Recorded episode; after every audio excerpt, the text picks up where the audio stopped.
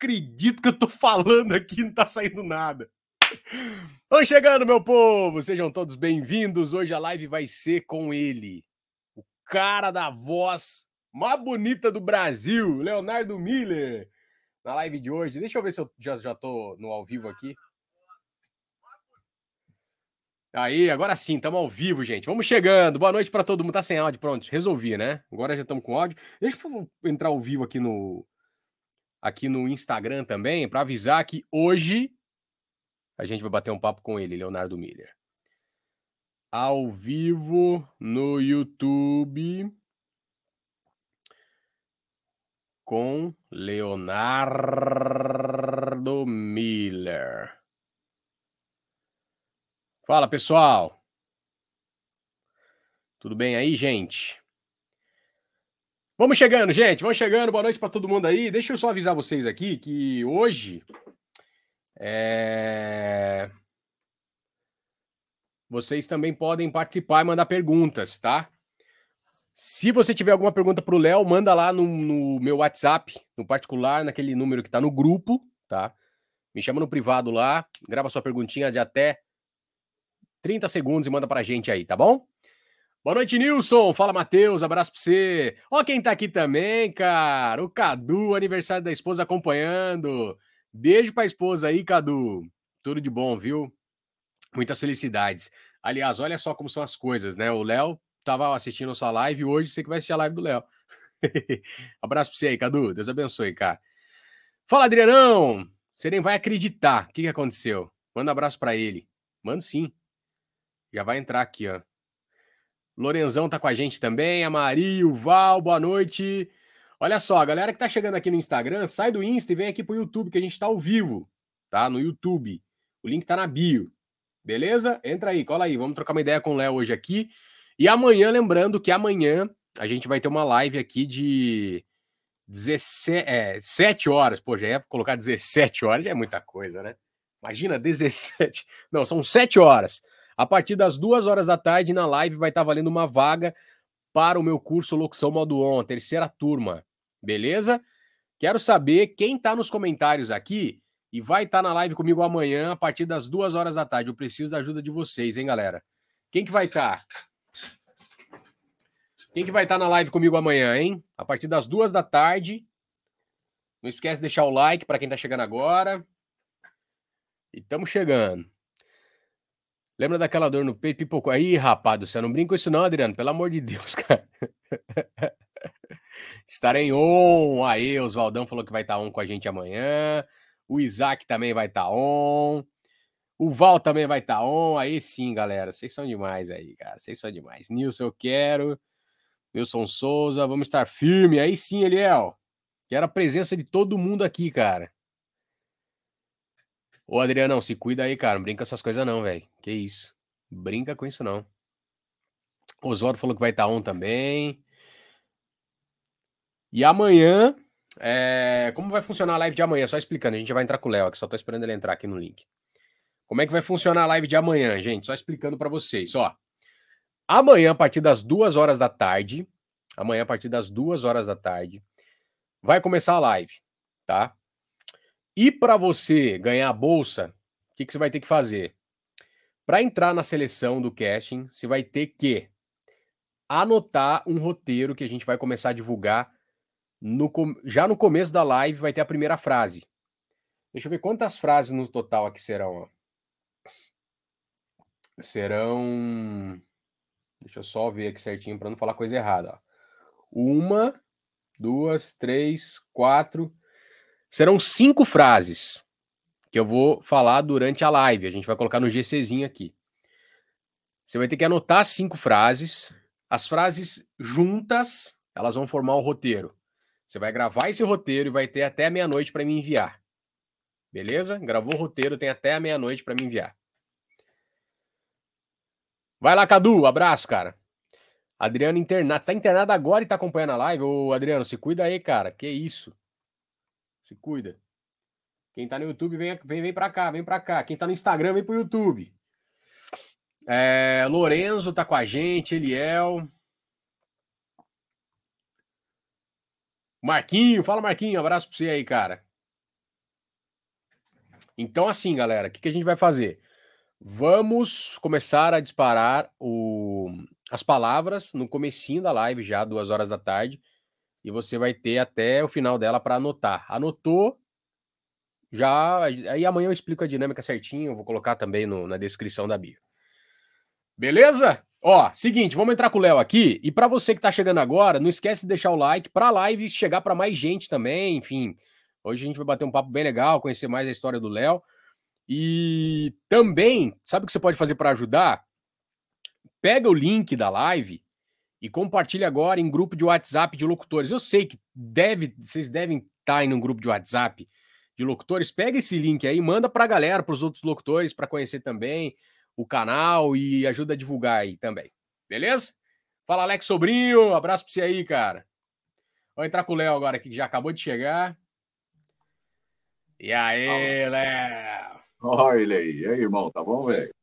Beleza, cara, e você? Tudo bem. Tá me ouvindo bem, mano? Tô perfeitamente, cara. Tá, eu botei o fone aqui porque tá, tá abaixo do celular, velho, mas pra mim agora eu tô te ouvindo bem, cara. Você tá me ouvindo bem aí? Tô, tô te ouvindo bem, graças ah, a Deus. Ah, então tá bom, então tá bom. Pô, cara, não deixei nem você dar um cheiro na Leona aí, cara. Você viu, eu acabei de chegar, velho. Acabei de chegar, fui lá fora, comi um cigarro, voltei, falei oi e vim pra cá. Maria Paula tá fazendo janta e cuidando dela. Você tá na correria aí, né, Léo? Ah, mano, tá, né, cara? Tá. A vida tá bem, pô. É que eu não sei se a galera. Bom, a galera deve, deve saber que você, além de locutor, você também é empresário, né? Ah, é. Um grande empresário. no meio. Não, cara, é, eu quero. Tem as barbearias lá, né, cara? E... Você tá com quantas barbearias? Então, são duas. Só que é. eu tô. Uma delas eu tô mudando de ponto. E eu tô com uma outra obra, então. Porque eu vou fechar da onde eu tô, tá muito fraco. E vou é. para outro ponto.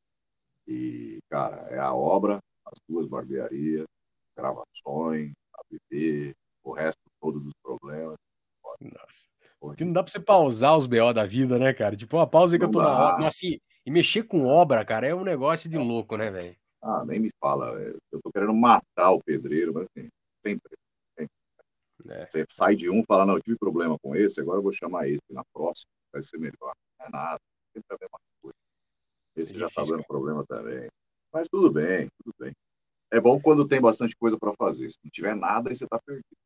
Né. Ah, a vida é, putz, cara, não, acho que nunca a gente vai ficar isento de bucho para resolver, né, cara? Se arruma uma, vai, vai aparecer outra, isso aí não, não tem como. Exatamente.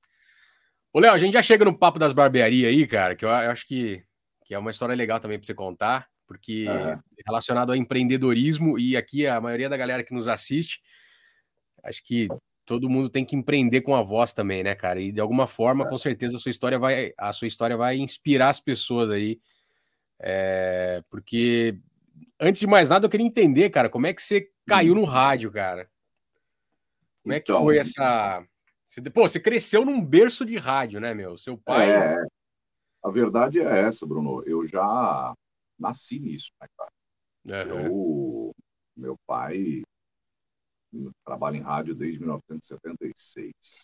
Eu sou de 83. Então eu já nasci no meio rádio, não tinha nem como escapar disso é. daí. É, e eu gostava muito, cara, assim, sempre que éramos três irmãos. Né? Eu tenho um irmão mais velho que faleceu, mas e hoje somos em dois. Mas dos três, eu era o único que gostava de ir para a rádio com meu pai. Eu falava para ele, pô, deixa eu ir trabalhar com você hoje, tal, desde criança, moleque mesmo, moleque. É. Eu ia para as rádios com ele de sábado, de sábado pode, que é mais. E eu ia para lá para a rádio com ele. Eu lembro na época ele estava na rádio Scala e era só a orquestra. A escala era uma rádio que só tocava música clássica. E eu ia lá, hum. pequeno, criança, mas eu tenho lembranças disso, cara. Eu ficava dentro do estúdio, que era aquele só tocando orquestra, um carpete, eu dormia no carpete. E aí fui conhecendo os amigos dele de rádio, né? Cara, hoje tem muitos caras que eu trabalho, trabalhei em rádio, e me viram criança, criança mesmo, quatro, cinco anos de idade, os amigos do meu pai lá na Jovem Pan, alguns que eu trabalhei depois, conheceram. Léo, só cortando você, seu áudio, tá, seu áudio tá picotando, cara. Começou a picotar agora aí. E a galera tá falando que o áudio tá baixo. É, que bom, hein? Eu tô pelo áudio do celular, cara. Você acha você melhor? Você tem um foninho de ouvido do celular aí? Então, eu tô com. É, eu tenho fone de ouvido do celular, acho que é melhor, né? Peraí. É, eu acho que vai ficar mais próximo. Peraí, Bruno, peraí. Tá, Isso aí, lá, você lá, é o cara das, das lives, eu não. Eu não sei. Não, mas. Mas eu, eu, comecei. É que você não estava aqui, eu comecei a live sem áudio, fiquei 10 minutos falando sem áudio. Mano, para mim o negócio, eu sei, eu sei colocar Focusrite no computador, ligar o SoundForge, fora. De resto, nós estamos ficando velho, Bruno. Tecnologia para nós não dá mais, não. Cara. não, não, pois é, cara. Não, é, Bom, esse é, é, aqui é o do celular. O duro que vai ficar sem carregar, né? Não, não, não, não. Eu tô carregando aqui na. Né? Eu botei no. Na, como é que chama? Ah, agora melhorou muito. Olha, só de você conectar. Peraí, que agora já tá melhor. Desculpa aí. Relaxa, cara, que a gente tá em casa. Tá em casa. Oswaldão. E aí, Oswaldão, boa noite. É, Rochelle, tá chegando. Paulinho. Vai lá, vai na paz, vai na paz, vai na paz. Aguércia. Né? E aí, melhorou agora? Esse e aí, é galera, o que, do... que, vocês acham? Esse é o fone do celular, né? Não, tá, tá melhor. Para mim tá? aqui melhorou. Como é que tá para vocês aí, pessoal? Então, não sei tá legal? se precisar. Aí eu ponho pelo Note, cara. Porque no Note eu consigo ligar a placa de som e tal. Melhor. Ah lá, agora tá bom. Tô falando que tá bom. Opa, cheguei, tá bom. Tá. Então tá bom. Então vamos tocar assim. Para então tá. mim também tá, tá legal, tá legal. Então, você tava lá na Jovem Pan com 4 anos de idade e seu pai é, não, época... não era, é, não era nem na Pan, Bruno. Era na Ah, não era na Pan. É, saiu na Rádio Ah, na Rádio Adulta. Meu pai tá trabalhava, é. E, pô, e tantas outras, a Gazeta, meu pai trabalhou na Rádio Gazeta durante alguns anos, é, 14 anos, antes de mudar. Porque a Rádio Gazeta, ela. Ah, merda, falar de fone que tem retorno. É ruim. Porque aí tapa tudo aqui, eu não estou me ouvindo de retorno. Eu vou usar um lado só. Então, e, é só veda e não sai mais nada. Então, e aí, cara, ele trabalhou 14 anos na Rádio Gazeta, antes dela se tornar popular, de 80 a 94. É, a Rádio Gazeta era uma programação adulta, igual a Alfa, não. E aí, em 94, mudou, ele saiu, mas eu visitava ele, ia com ele nessas rádios, a Escala, um tempo até na Trianon e depois na Jovem Pan, mas aí eu já estava em rádio nessa época, eu já era operador de áudio nessa época. Hum. Eu era sonoplasta e ia visitar ele na PAN. Mas Você tinha quantos anos, rádio, cara, nessa época? Cara, ó, pra gente não perder o timeline do negócio. Eu, com 12 anos, meu pai montou uma rádio pirata na minha casa. Foi aí mesmo que eu comecei no rádio. Sério. Era aquela época de rádio pirata em tudo que é lugar. Aí. Sim, e, sim. cara, ele botou uma torre de 33 metros de altura. Caraca, velho! Sério, era tipo na cara da Polícia Federal, assim, sabe? Pode vir que aqui tem. Nossa, cara, que doideira, mano. Foi. E, e lá que ele queria, o sonho de todo radialista é ter uma rádio. Hoje em dia é mais fácil, né? Você tem rádio web, é mais é. tranquilo, mas na época era frequência mesmo, era transmissora, era torre, antena, era e aí eu tinha 12 anos, isso é 95, 95. E aí, meu, ele colocou, montou essa rádio lá, moleque, eu já gostava, né, acompanhava ele, e todo moleque é curioso, então eu ficava de olho na, né, para ver a mesa de som, microfone, quando eu comecei a aprender o que é cabo RCA, cabo Canon, comecei a aprender isso aí, cara, e aí os amigos dele de rádio também iam lá, porque virou uma um brinquedo na mão do cara. Iam lá regular o som, equalizar, ia dar uma volta no carro para ver como estava o som. E eu acompanhando tudo isso. E eu comecei a ser operador. Ele precisava de alguém. Meu pai entrava do lado de lá para gravar e ele precisava de alguém para operar, porque meu pai nunca operou, não sabe. Tem que ficar ensinando para gravar. E aí eu comecei a operar e aprendi com os, com os profissionais amigos dele. Aí, Nossa, cara, foi, com 12 anos eu, eu comecei a aprender. Se tinha uma faculdade na sua dentro da sua casa, os caras iam, iam até você para dar aula, praticamente. Foi, foi, é isso mesmo. Eu lá em casa, aí, ó, vem cá, vamos regular agora o grave, o médio, o agudo da rádio, tal, pegar o. Aí comecei a aprender tudo, qual era o cabo da antena, qual o tipo de antena. É, isso o moleque aprende muito rápido. O moleque aprende rápido demais. Então, um, em muito pouco tempo eu peguei isso daí, comecei a aprender. É, dos 12, isso aí durou um ano e pouco, a rádio pai durou um ano. Uhum. deu uma grana lá e não. E aí eu fui trabalhar numa outra rádio pirata, lá no bairro onde eu morava, lá em São Mateus, na Zona Uhum. Lá trabalhar numa rádio dos amigos, que eu conheci por essa rádio pirata do meu pai. E lá eu falava, mas graças a Deus não tem nada de gravado. Cara, sempre teve esse negócio. Não, mas seu pai fala. Fala, meu pai fala, fala. Nunca Você não queria não, ser locutor? De jeito nenhum. De jeito nenhum. Porque, porque você era, você era timidão, assim? Áudio. Também, além de ser tímido, nunca gostei de falar em tudo. Nunca gostei de... Você sabe, é de rádio, trancado no estúdio, sem ninguém ver, é uma coisa. Quando começaram a botar câmera no estúdio, eu já não gostei. Agora a gente tem que é. acostumar. Mas eu nunca gostei. E sempre fui muito tímido. E nessa rádio pirata eu falava, abri o microfone e falava a hora certa. Só, porra, rádio pirata. Falava para a esquina do bairro lá. E o que aconteceu? Ali eu trabalhei até é, dos 15 aos 16, vai, durou um ano aí também. Quando eu precisei sair, porque eu, aí eu arrumei um emprego de verdade, eu fui trabalhar, fiz um curso e tal, e arrumei um emprego de trabalhar. Depois, deixa eu nem eu tô lembrando mais, eu tô velho já. É, aí trabalhei nessa rádio pirata, um ano aí, oito meses, sei lá, que era dos amigos que eu conheci pela rádio do meu pai. Eles tinham uma equipe de som, chamava Status Som, eles faziam festa casamento, aniversário e tal, bailinho da escola, e eu comecei a aprender a virar DJ também por causa disso. Sempre no caminho do áudio, eu gostava muito de áudio. Uhum. Então aprendi a, a tocar bailinho. Eu é que regulava o som. Eu tinha sempre tive um ouvido bom, cara. Eu ia lá e regulava o áudio dele, botava os peazão, montava, potência, não sei o quê. Eu, lá, eu que arrumava tudo. Com 15 anos, 16. Aí eu arrumei um emprego, eu precisava ganhar dinheiro, porque aí não dava dinheiro. Aí trabalhar de repositor no Coga Coga Autopeça, repositor, ficava botando as paradas na prateleira, ficava. Tinha 15, 16 anos, por aí. Ô, Léo, aí... peraí. Rapidinho, só cortando, é. cara, nos 15, 16. Estão reclamando do áudio de novo e realmente tá picotando. Não sei se você colocou o fone agora, ele tá picotando, cara. Caralho, mas é questão de internet? Tá dando aqui. O deve ser o supressor de ruído do celular, o Alex tá colocando aqui. A galera entende do negócio. Ah, mano, ele tá dando tipo uns. Ele tá dando tipo umas picotadas. Tá picotando mesmo. Desculpa ser chato, mas tem hora que são picota. Não, não, mas tem que tá bom. Agora, para mim tá aqui, ó, cancelamento de eco ativado. Será que é isso? Ajustar automaticamente o volume do microfone. Tirei também.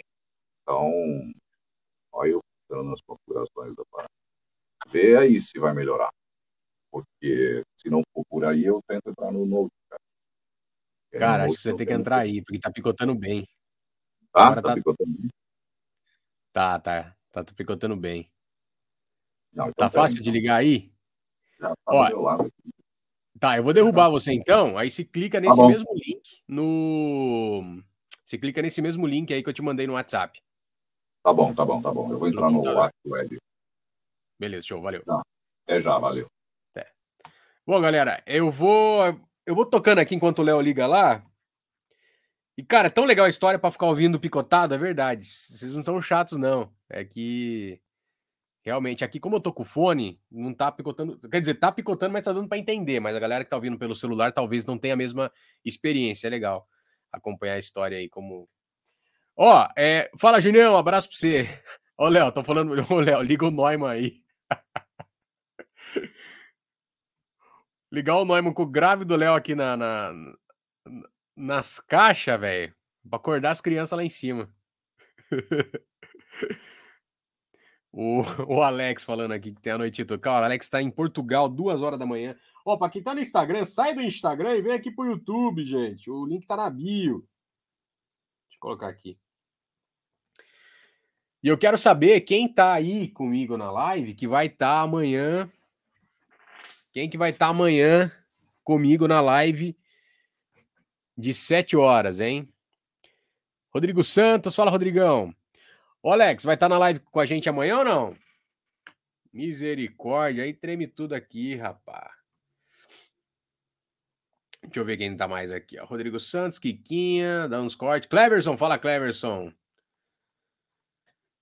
Dijane, fala, Dijane. Chegou aqui, Dijane. Quem que vai estar tá na live comigo amanhã? Coloca eu. Hashtag eu.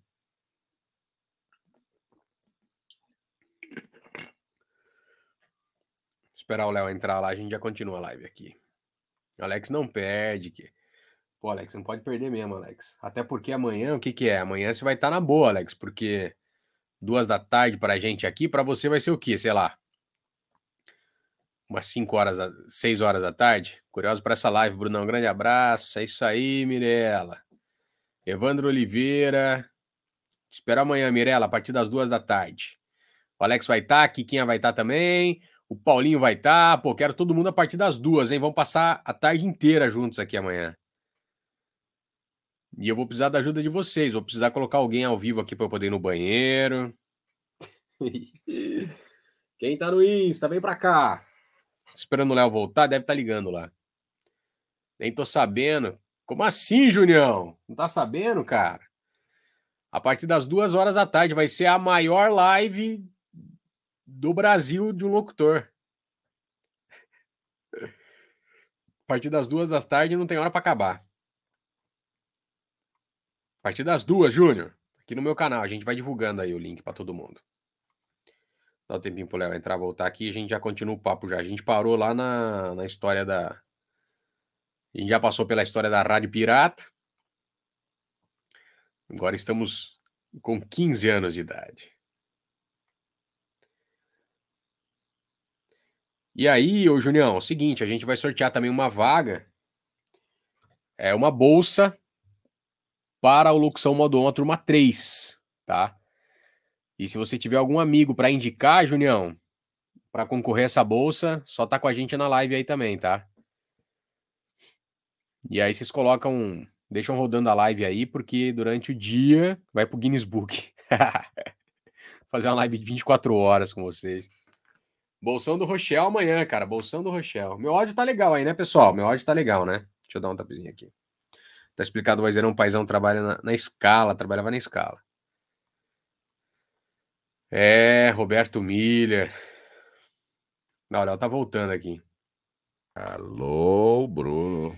Ah, agora sim, né, cara? Ah, Pô, outro. Véio. Nossa. Outra conexão. Não, agora, velho. Agora tá tremendo as caixas aqui. Eu vou acordar as crianças aqui, velho. Mas é, é, porque aqui é eu também saio. Sempre quando eu falo com os caras, eu falo por aqui, que é melhor, velho. Porque o celular é meio bosta. É um Samsung merda. Acho que é Não, cara. eu tô com vontade até de voltar a história tudo de novo. Não, vamos, você parou que você tava com 15 anos de idade. Vamos lá. Ei, fantástico. Agora estão te elogiando aqui. Eita, é. posca. Agora tem conexão, pô. Tava no, tava no 3G, agora tá no 4G. Então, Brunão, deixa eu te falar, cara. Deixa eu só voltando, deixar. Voltando à história, aqui. cara. Tá, você tava. É. A gente tava lá no seu começo, né? Que você não queria falar, você queria ficar por trás das câmeras tal. Aí os caras falaram: pô, você é filho do Roberto Miller, você não vai falar um A aí. Cara, você é. tinha vo vozeirão já naquela época, com 15 anos? Não, não, não. Pior que não, cara. Eu, eu acho, sinceramente, assim, que minha voz começou a melhorar um pouco, porque eu tinha voz normal, assim. Eu não sei, eu não acho. É, muitos caras falam que não, pô, mas sua voz já era. Eu acho, quando eu ouço gravações antigas, eu acho uma grande merda. Mas é porque acho que é normal, né? É. Mas até a questão da voz, eu não sei se é, a gente aprende a colocar depois, eu não sei, Bruno, sinceramente, cara. É... Quando eu ouço coisas minhas com 20 e poucos anos, 22, 23, quando eu entrei na PAN e tudo mais, cara, era muito diferente. Porque, não sei, acho que é a referência que eu tenho do, do que eu faço hoje. Mas era muito ruim. muito ruim mesmo, cara. É, hoje, hoje deu uma bela melhorada, porque tinha coisa ali que eu tenho vergonha de ouvir. E a voz não. Tem um monte de amigo meu mais novo, acho que a gente, a gente não sabe se ouvir, né? E eles falam: não, Léo, mas porra, você sempre teve vozeirão, não sei o quê. Eu acho que não, sem brincadeira. Eu acho que minha voz mudou, acho que talvez trabalhando e aprendendo a colocar. Não sei, é, foi tão comum também que, sinceramente. E até às vezes eu acho, falo que, pô, os caras falam que você tem vozeirão, eu falo, minha voz é normal, então. não, cara, não é, velho. É, é, porque eu, quando eu ouço meu, eu converso a vida inteira, eu conversei com meu pai do meu lado. Então, quando eu converso com meu pai é foda, parece que é um moleque falando com ele, entendeu? Porque a voz dele é foda. Né? Mas... Caramba, cara. É que você, tá, você tem uma, uma, uma referência muito boa, né, cara? Que imagina se crescer ao lado. Putz, meu, seu pai é fantástico, né, cara? É. E assim, não só, não só meu pai, claro. E a genética também, né, cara? É, isso é, porque, por exemplo, é, se eu tiver do lado do meu pai, ninguém fala que eu sou filho dele, porque eu pareço muito com a minha mãe. Fisicamente, Entendi. eu não tenho nada do meu pai, nada. Se eu não tivesse a voz dele igual, que é muito parecida mesmo, é no ar, cara. assim, quando a gente tá junto, tava junto no ar, se você não prestasse atenção, às vezes você confundia, porque era bem parecido. Sim. Mas aí todo mundo fala, meu, se não tivesse a voz do seu pai, ninguém ia falar que você é filho dele, porque fisicamente a gente não se parece. Meu pai é alemãozão, é branco, para é, filho de alemães e tal. É Miller, né? Eu não tenho Miller no meu nome. Meu pai é Roberto Miller Cardoso. Eu sou Leonardo é. de Oliveira Cardoso, eu não tenho Miller. Só ah, que quando eu comecei a trabalhar em rádio, aí os caras. É, o Leonardo, filho do Miller, é, Leonardo Miller, e ficou. Mas é até bom, porque ninguém sabe quem, quem é de verdade. Mas eu não tenho Miller, né? Não, a, voz de vocês é muito marcante, né, cara? E é eu não conheço, assim, um grave tão presente como o grave de vocês, assim, sabe? Porque é um, é um grave diferente, cara. Parece que é bem equalizadinho ali. É, é muito louco, cara. Mas a gente já chega lá, enfim. É, Léo, aí conta, cara. Você tava com 15 anos, só pra gente ir nessa linha do tempo, assim, pra gente não se perder também. Viu? Putz, eu tenho muita, hum, putz, cara, muita curiosidade de saber como é que foi a sua experiência aí, quando você começou a fazer lá o jornal com seu pai. Mas, beleza, é. você tava com 15 anos, aí como é que foi, cara, assim, tipo, como é que você entrou pela primeira vez no ar? Onde é que foi? O que, que, que rolou assim? É, então, com 15 anos eu saí dessa rádio pirata, que aí não conta, e fui para essa rádio, Rádio Maculada Conceição, chamava, é uma rádio católica, é, AM, até hoje tem, 1490 AM. Eu trabalhei cinco anos lá, como operador de áudio, como sonoplasta. E é, é, saí desse coga-coga aí onde eu estava, fazendo, trabalhando, empilhando coisa lá. Eu trabalhei uns quatro, cinco meses só, e meu pai me arrumou lá para eu trabalhar de operador. Aí fui trabalhar na Rádio Imaculada. E na Rádio Imaculada, que na real eu comecei a gravar algumas coisas, porque o, o meu chefe lá, o Ademir, Ademir Veschi, ele era o coordenador da rádio, ele mandava uns textos pro, pro pessoal gravar, porque assim, era uma rádio é profissional, mas né, bem amadora, porque tinha muito voluntário que trabalhava, né, como toda a rádio católica, evangélica e tal. Então era mais uma família ali, né, o pessoal. E ele me mandava uns textos, tinha um programa lá que chamava Hora do Jovem, que era evangelização para jovens e tal. E eu gravava algumas coisas para esses caras, mas na brincadeira. A Betinha, que era uma amiga minha, enchia o saco para eu gravar também, ela me passava uns negócios para eu gravar. E eu comecei a gravar ali, falar ali. Aí meu pai, ele ouvia algumas coisas, falava, pô, moleque tá falando bem, moleque tá falando bem. Mas eu fazia quando me pediam para me encher o saco. Assim. Depois disso que eu comecei a gostar de algumas coisas que eu gravava, eu falei, oh, não tá ruim, né? Aí eu comecei a gravar chamadas de rádio. Mas como eu era sonoplasta, o que, que eu fazia? Eu disparava, entrava do lado de lá, gravava a minha voz e editava tudo no fone. Ninguém sabia que eu estava fazendo aquilo, entendeu? Não mostrava para ninguém. Hum eu ficava lá gravando, falava, olha, porra, ficou legal isso aqui e tal, não sei o quê. E tá. E um belo dia, eu fui, aí foi quando foi começar a locução mesmo, porque eu era operador, não queria ser locutor, isso é uma coisa que eu fazia por mim mesmo, mas não queria, achava que era coisa para o meu pai fazer. E um dia eu fui visitar meu pai na Jovem Pan. Eu tava, na verdade eu nem fui visitar, eu tava lá trabalhando na Gazeta, eu era operador lá na Rádio Gazeta, cobria férias, eu vivia cobrindo férias ali, aqui e tal. E como locutor lá. mesmo como operador? Operador, sempre como operador. operador. Ah, é, eu tinha 21 anos aí, isso foi 2005, 2004 para 2005, é, final de 2004 para começo de 2005. E aí eu fui lá, na, na eu estava trabalhando na Gazeta, entrava meio-dia, e eu gostava de ir na PAN, porque, pô, puta rádio bonita, né, legal, e lá estavam os caras. Então, quando eu ia lá com meu pai, eu ficava, porra, besta, né, olhando para a rádio, profissionalismo de verdade, né, porque ainda eu trabalhava na Rádio Imaculada nessa época. Uhum. E fazia e a Gazeta. É, cobria férias na Gazeta, mas sempre como operador. Fudido, 21 anos e tal. Aí eu cheguei um dia lá, tô conversando, e meu pai já tinha ouvido algumas gravações minhas. E ele tava todo empolgado e tal. Aí o seu Tuta, o dono da Jovem Pan, estava no corredor ali da, da rádio, aí ele chamou meu pai. Falou, Miller, vem cá, vou falar com você. E eu estava ali, na época podia fumar ainda no, no corredor da rádio e tal. Cara. Então, tava eu, meu pai fumando. Tá. Tinha cinzeiros na, na Jovem Pan, lá na, na, no AM, lá tinha cinzeiro no meio do corredor. E a gente fumava pela rádio toda. Aí, só não dentro do estúdio, mas na época do meu pai ainda se fumava dentro do estúdio, ele conta. Tem foto, é, porra, se fumava anti, é, antiga, avião, antigamente era... Sim, sim, sim. É, é, é hoje é falou, inimaginável agora. você fazer isso, mas na época sim. E aí meu pai tem foto dentro de estúdio de rádio com cigarrão na mão, puta bosta. Né? Imagina o cheiro que ficava de cigarro dentro do estúdio. Um Sonex, mano, cigarro. É, certo, puta merda. Então, e aí, meu, é, eu tava com meu pai no corredor lá da, da rádio fumando, e o seu Tuta não falava nada, passava, tava nem aí, deixava, ele tinha cinzeiro pela rádio. E ele chamou meu pai e falou que tava precisando de um locutor. É, na época era para fazer o plantão esportivo da, da Jovem Pan. É, na, como é que, o Everaldo Marques, que hoje é narrador, puta narrador, ele estava saindo da, da Jovem Pan, ele fazia na época a, a Fórmula 1 lá. Ele cobria a Fórmula 1, viajava o mundo inteiro e tal. E ele saiu de lá, acho que para ir para a TV Cultura, para narrar na TV Cultura. E o seu Tuta ia precisar de um cara para fazer a Fórmula 1, que na época era o Felipe Mota, que ia fazer a Fórmula 1. Ia ficar no lugar do. do... Porra, acabei de falar o nome dele, caralho. Do Everaldo Marques. E aí, é, aí o Everaldo saiu, o Felipe Mota foi para a Fórmula 1, porque o Felipe Mota era o plantão esportivo, e ele precisaria de alguém para o plantão esportivo. E o plantão esportivo era aquilo, tá? Estão transmitindo o jogo no rádio lá, e no meio entra o efeitinho da hora, e o cara, ah, lá no Morumbi, o Corinthians está jogando com o São Paulo, tá 1 a 0 Corinthians.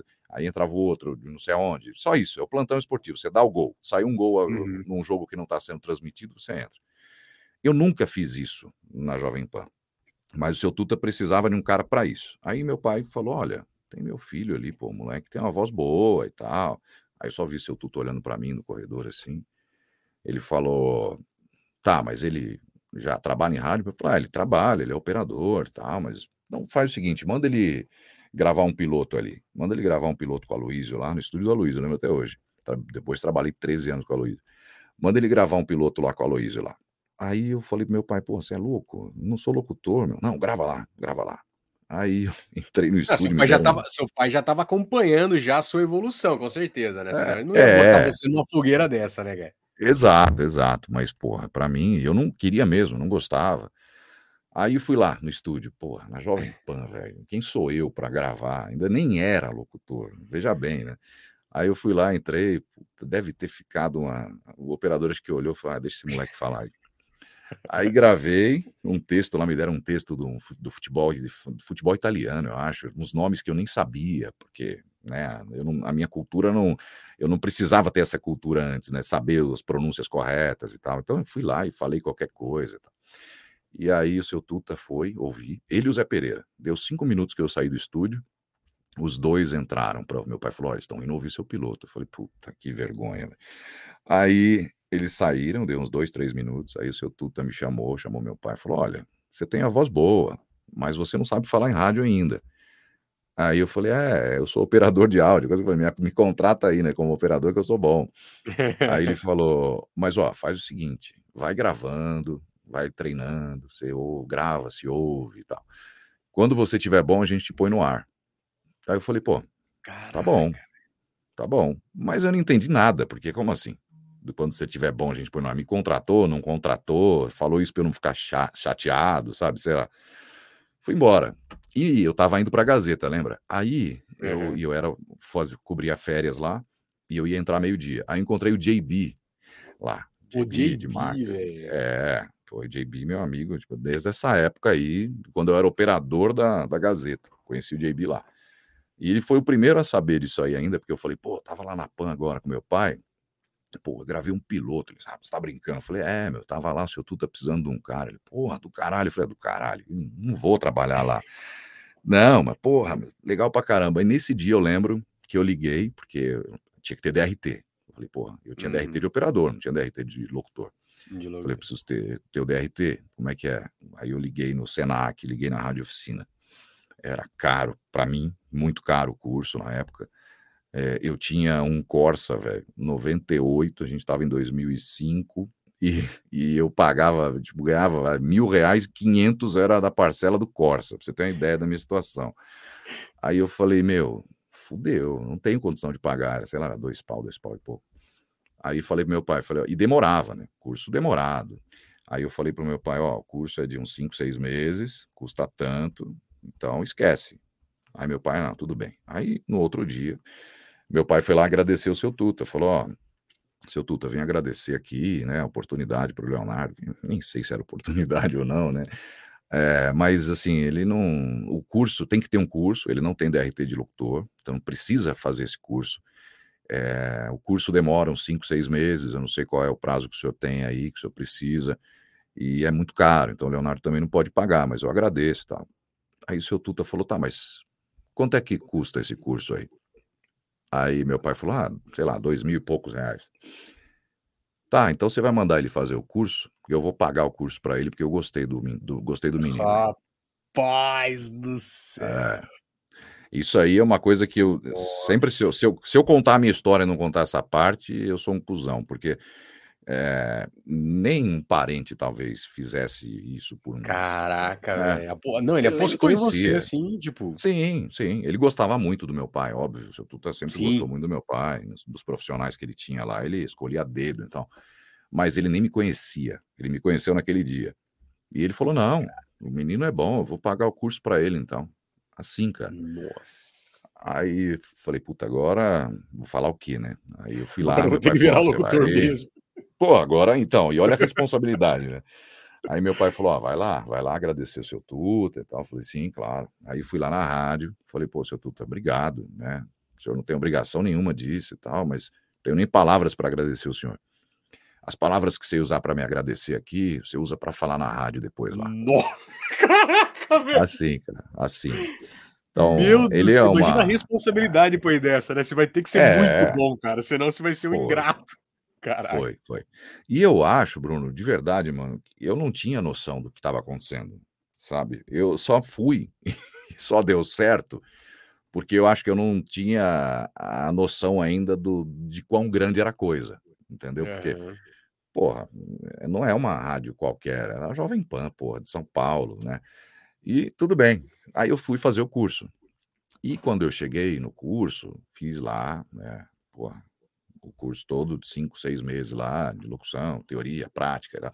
Alguns professores da rádio oficina é, viriam a se tornar colegas de trabalho e alguns já estavam na Jovem Pan. Eu ainda não trabalhava lá, mas eu fui, fiz o curso. É, e enquanto eu fazia o curso, que era engraçado, porque eu estava fazendo o curso, ele tinha me, né, me contratado para fazer o plantão esportivo. Mas veja bem, eu não entrava no ar porque eu não tinha, né? Tava treinando, então ele, eu ficava todo dia gravando os textos do jornal. Meu pai pegava os textos, eu ia lá e gravava e ficava me ouvindo. Esse era o meu treinamento.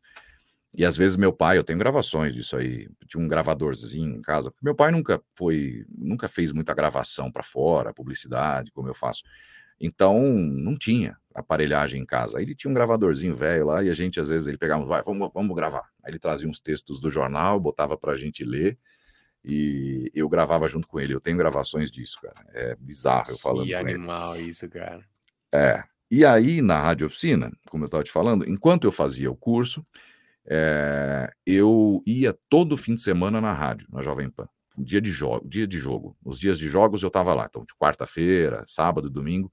E eu ficava atrás do Milton Neves, cara, eh, só porque ele, o seu Tuta mandava eu ir lá para ficar olhando, para ver o que eu ia fazer. Uhum. Eu ficava lá, atrás ali. Aí o Milton Neves, porra, você vai ficar atrás de mim que nem urubu aí? Você tem que entrar no ar. Aí eu falava, não, eu tô só olhando, eu tô aprendendo. E puta, moleque, tímido, Milton Neves na minha frente, sabe? Os caras todos ali. Aí eu falava, não, não, o seu Tuta mandou eu só observar, só. É, só, só olhando aí, não sei o que, me enchia meu saco.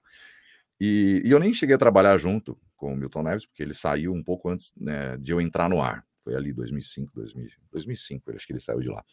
Mas durante cinco meses foi isso, cara. Aí quando acabou o curso, eu falei, agora acabou o curso, né? Tem que falar pro seu tuto aqui. E, e nesse meio tempo, pra você entender, para também não perder a história, e porra, teve várias discussões com meu pai, porque falava, não quero fazer isso aí, pai, não sei fazer, porque ele vinha querer me ensinar e tava uma bosta. Eu falava, não, tá vendo? Eu não Nossa. sei fazer isso, eu não quero fazer isso daí. Eu fui muito a contragosto, de verdade. É, por um lado, claro que eu queria aprender. Você curtia a sonoplastia mesmo? Sim, só, só. É o que eu gostava. Eu queria fazer, estudar engenharia de áudio e tal, esse tipo de coisa. Devia até ter feito, ah. mesmo que eu não. Porque eu sempre gostei muito, mas não queria locução, de verdade. Mas aí chegou no ponto que meu, meu pai falou: ah, então você vai lá, então e fala pro seu tuta que você não quer mais. Então eu falei, porra. Aí eu falei, já tô aqui, meu, vou ter que ir em frente. E aí foi assim, cara. Eu fiz pressão não tinha quase nada de pressão, né? Quase tipo, nada, quase nada. Não, e teve discussões mesmo, cara. Que eu falava, meu, porra, você quer que eu faça um negócio que eu não sei? Você que sabe fazer isso aí, era assim. Aí a gente, eu terminei o curso, falei, ó, oh, seu Tuta terminou o curso. Ah, então agora você vai gravar um outro piloto aí para ver como é que você tá. Falei, puta, velho. Aí gravei, eu não, sei, sinceramente, devia estar tá igual, devia estar tá muito igual.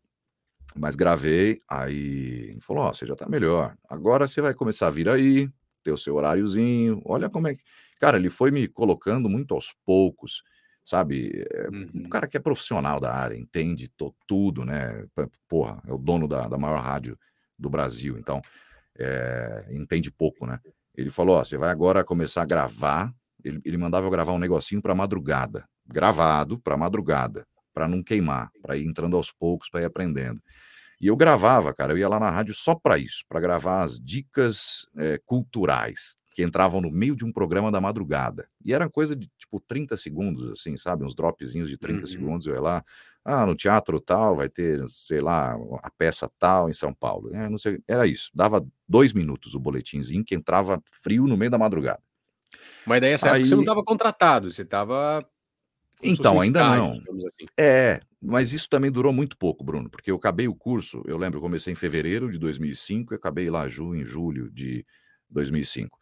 De julho até agosto isso aconteceu, um mês eu gravava para madrugada, até gravava com o Zezé, operador gente boa, me ajudava pra caramba. Gravava na madrugada, para madrugada durante um mês e pouco. Aí ele falou: "Então agora você tem que ter um horário, tem que vir trabalhar". Aí eu comecei a entrar na rádio às três da tarde até às oito da noite. Mas o que, que eu ia fazer? O plantão esportivo, não. Eu acho que ele já estava na cabeça de que minha voz não servia para aquilo, ou que eu não ia servir, eu ia servir para o jornal. Olha, então, cara. é, porque nunca mais ele falou. Caramba, cara, ele já estava. É, exatamente, ele nunca mais falou em plantão esportivo, nunca mais. Era o começo, eu fui, durante todo o curso da Rádio Oficina, eu fiz um estágio lá, ficava vendo os caras trabalhando, mas nunca fiz. E aí ele falou: Ó, então você vai começar a vir aí. Então eu chegava às três da tarde até às oito da noite. E, para não falar que eu não fazia nada, eu fazia previsão do tempo só, cara. É, vinha lá de meia em meia hora, algum uhum. repórter escrevia a previsão do tempo. Aí eu pegava, ficava esperando. Aí entrava. Foi na época que morreu o Narciso Vernizzi, entrava a vinheta, Instituto Jovem Pan, Narciso Vernizzi informa. Aí entrava eu. Em São Paulo, agora, 28 graus, nuvens esparsas, não sei o quê, céu nublado, blá, blá, blá. 30 segundos ao vivo. E eu tremia com o papel na mão nesses 30 segundos. Mas foi engraçado a primeira vez que eu entrei no ar, cara, porque eu também não tinha noção, que eu te falei, talvez é, nós que, né, eu nasci nisso, no rádio, tô acostumado a ouvir os caras, meu pai e tal, eu não tenho essa noção, mas eu lembro, foi engraçadíssimo, a primeira vez que eu falei na, na rádio, tava né, central, a Jovem Pan, é, é, era redonda, né? Como se fosse uma nave. Então, você de qualquer lugar você via todos os estúdios. Eu estava lá dentro do estúdio do ar e os caras, quando eu comecei a falar, a central inteira ficou olhando, tipo, caralho, a voz desse moleque. E era, hoje é mais comum, porque eu já tô velho. Mas quando eu tinha 21, 22 anos, era muito. Você olhava para mim, você não falava que esse, moleque tem essa voz. Então era engraçado, quando eu começava a falar, todo mundo falava, porra, a voz desse cara. E eu lembro que foi isso, é todo mundo, meu, porra, muito bom, que nunca ninguém tinha me ouvido ao vivo. Uhum. E aí comecei a fazer essa, essa previsão do tempo, até que um dia eu comecei a fazer o Vambora, que chamava, que era um noticiáriozinho curto também, que entrava a musiquinha, Vambora, Vambora, Vambora aí eu entrava, de, de meia meia hora, aí eu entrava ali. Tudo isso foi de agosto, que eu te falei, até outubro, vai. Quando foi outubro, eu estou um dia sentado dentro do estúdio, com o papelzinho da previsão do tempo, ou do Vambora na mão, não lembro, e entra o Palhares, que era o coordenador do jornal, era a Hora da Verdade, que era um jornal antigo da Jovem Pan, que hoje tem os pingos nos nesse horário. Das seis às oito da noite, era Brasil todo. Das seis às sete era Brasil, sete às oito São Paulo. E eu estava dentro do estúdio lá sentado, esperando para fazer a minha previsão do tempo. No ar estavam Franco Neto e Ciro César.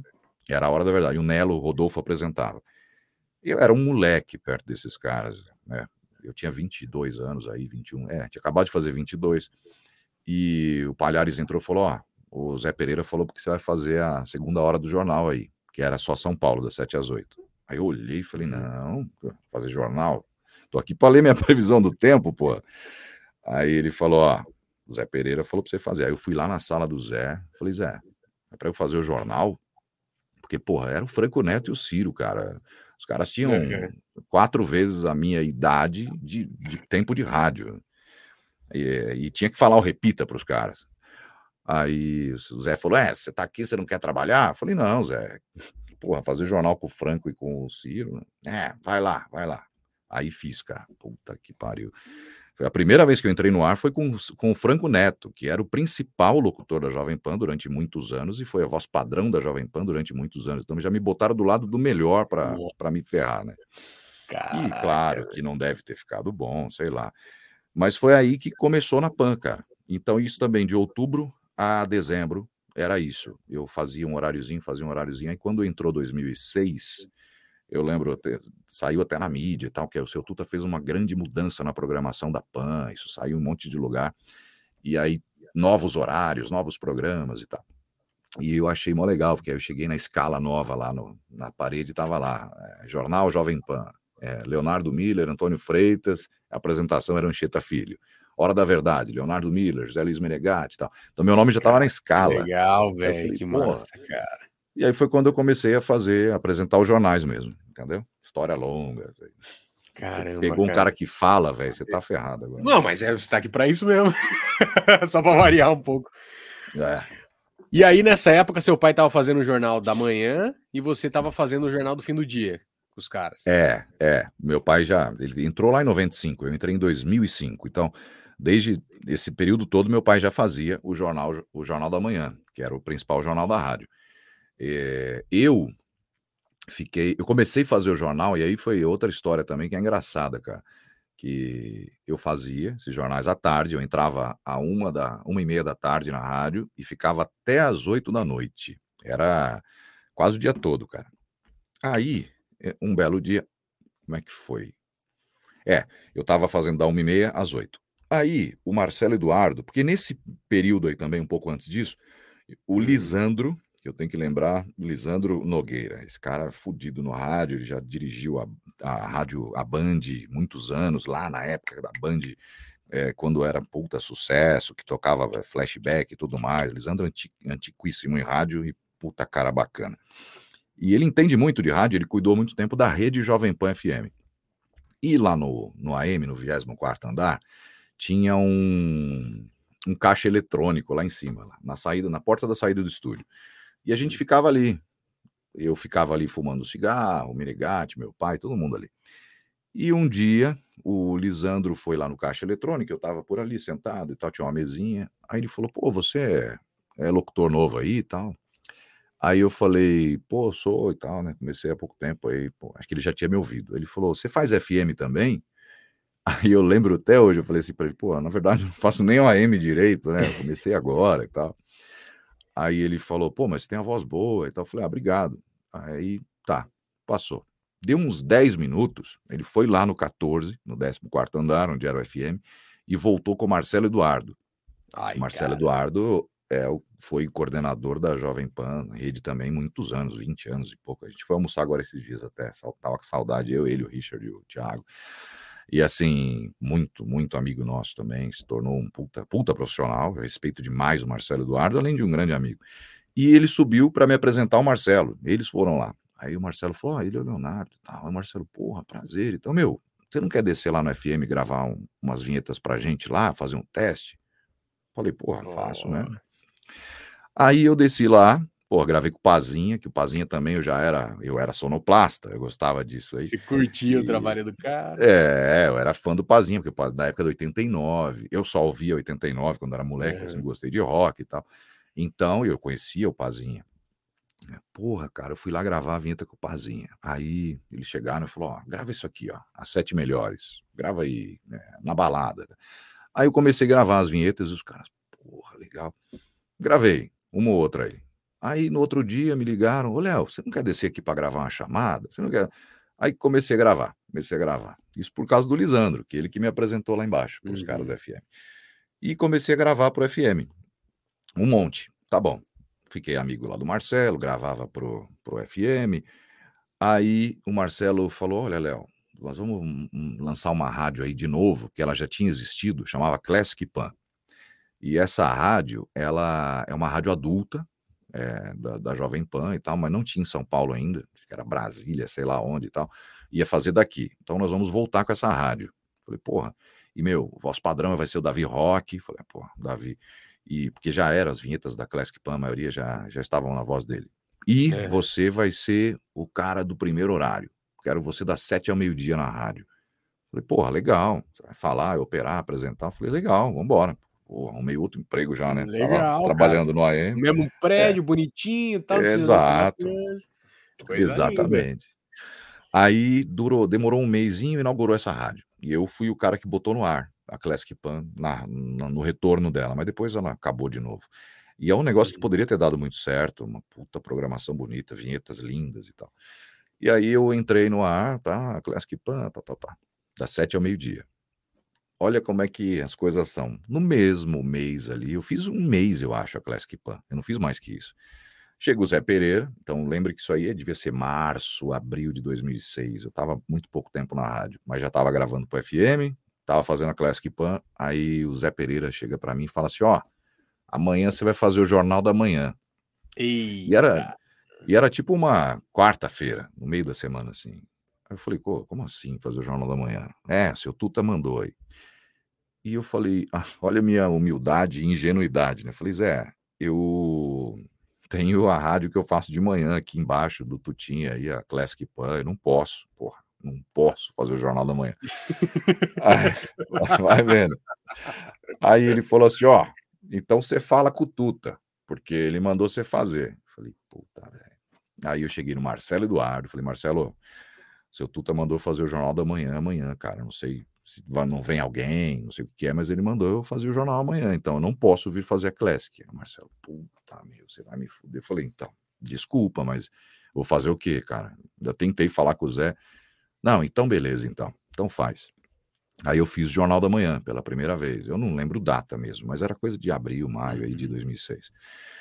E tá, mas eu achei que era só na quarta-feira. Aí saí do ar, tô por ali na redação e tal. Aí o Zé, ó, amanhã no mesmo horário, viu? Puta, Zé, mas não posso, Zé. Eu tenho a rádio que eu faço de manhã. Olha que moleque bobo, né, cara? Era. Aí ele falou. Ó, sabe de nada, né? Tipo. Sabe de nada. E, e, por causa disso, cara, aí quem me ligou foi o Emerson, que trabalhava no DP lá da rádio. Ele falou: Léo, você brigou com o seu Tuta, com o Zé Pereira? Eu falei: não. Por quê? Porque é o seguinte, ele. Seu Tuta ligou aqui pessoalmente, faz muitos anos que eu não vejo ele fazer isso. E ele mandou suspender um aumento que ele ia te dar. Porque eu ganhava muito mal quando eu entrei na rádio. Ganhava mal, ganhava salário de estagiário, sei lá. Uhum. Mas ele estava, né, acho que valorizou, que eu estava começando a melhorar, me colocou nos horários melhores e tal. Aí eu falei, está brincando? Ele falou, é, meu, ele tinha mandado te dar um aumento aqui, mandou suspender. Falei, puta, velho, eu vou perder o aumento que eu ia ganhar, vou ter que sair da Classic Pan, vou deixar de ganhar a graninha que eles iam me pagar. Me ferrei. Aí eu fui lá, falei, vou dar de bobo, vou dar um João sem braço. Aí eu fui na sala do seu Tuto, ele, se ele ouvir isso, ele vai lembrar, mas ele não sabia o porquê. Aí eu entrei e falou, seu Tuta, tudo bem? Tudo bem. Eu falei, ó, queria agradecer o senhor aí pelo aumento que o senhor vai me dar.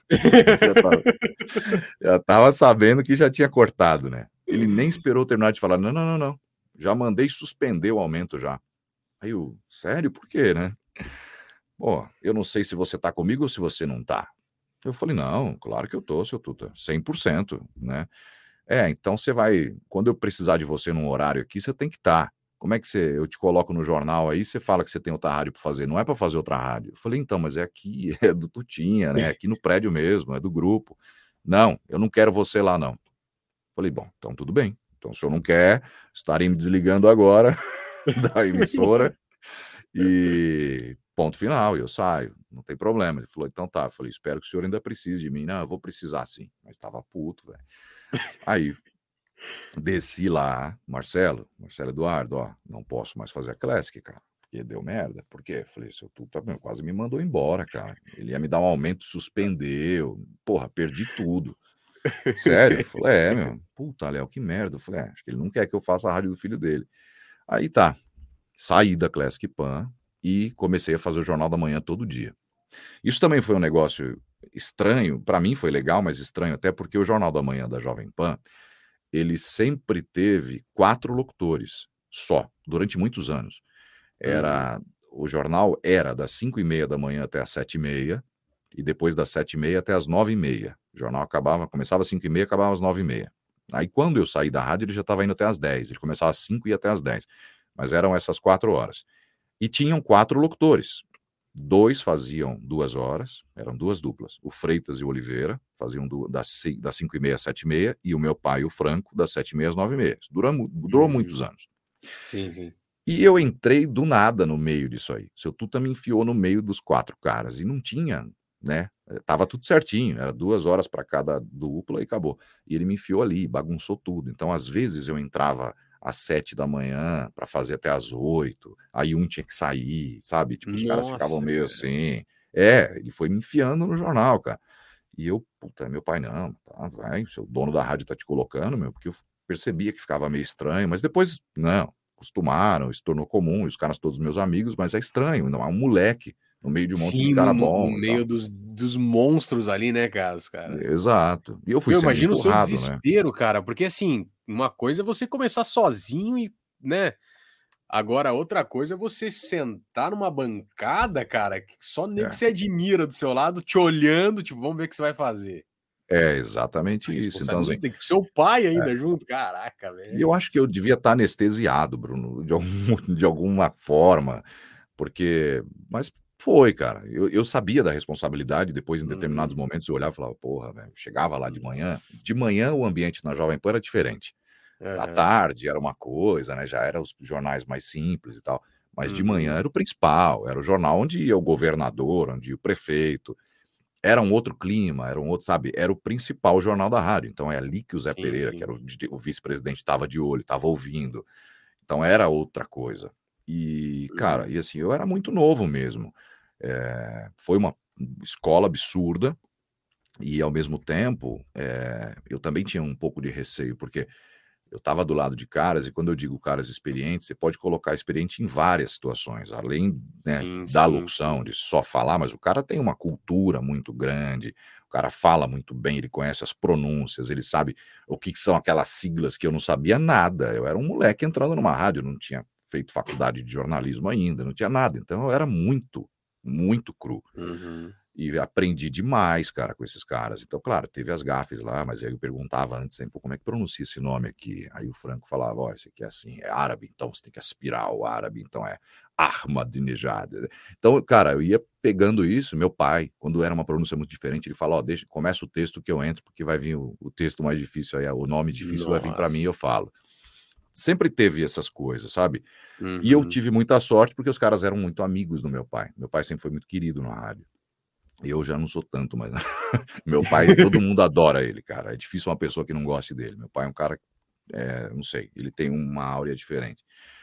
Eu já sou mais, puxei para minha mãe, sou mais na minha e tal. Mas todo mundo adora meu pai no rádio. Pô, filho do Miller e tal, não sei o quê. Então, por causa disso também, acho que os caras todos me ajudavam né? Nesse, me auxiliavam uhum. nisso. E, meu, e, Pô, e também via que estava começando ali, né, cara? Pô, Sim, também. Não...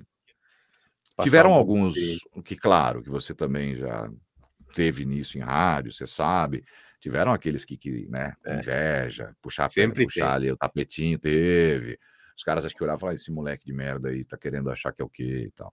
É. Mas eu, uma coisa que eu sempre falei, cara, e falo para todo mundo, Bruno, eu nunca de verdade mesmo, cara. Eu nunca aspirei chegar onde eu cheguei dentro da rádio, mesmo porque eu não queria e mesmo porque eu sempre fui muito pé no chão em relação a isso. Eu não imaginava que ia dar certo, entendeu? Eu falava, uhum. beleza, é um emprego aí, vou fazer e tal.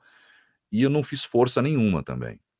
tanto para crescer e também não puxei o tapete de ninguém. Isso quem tá, trabalhou comigo sabe. Eu fazia o meu, vinha, faço o meu aqui, é isso que eu tenho que fazer. O seu Tuta mandou fazer isso aqui.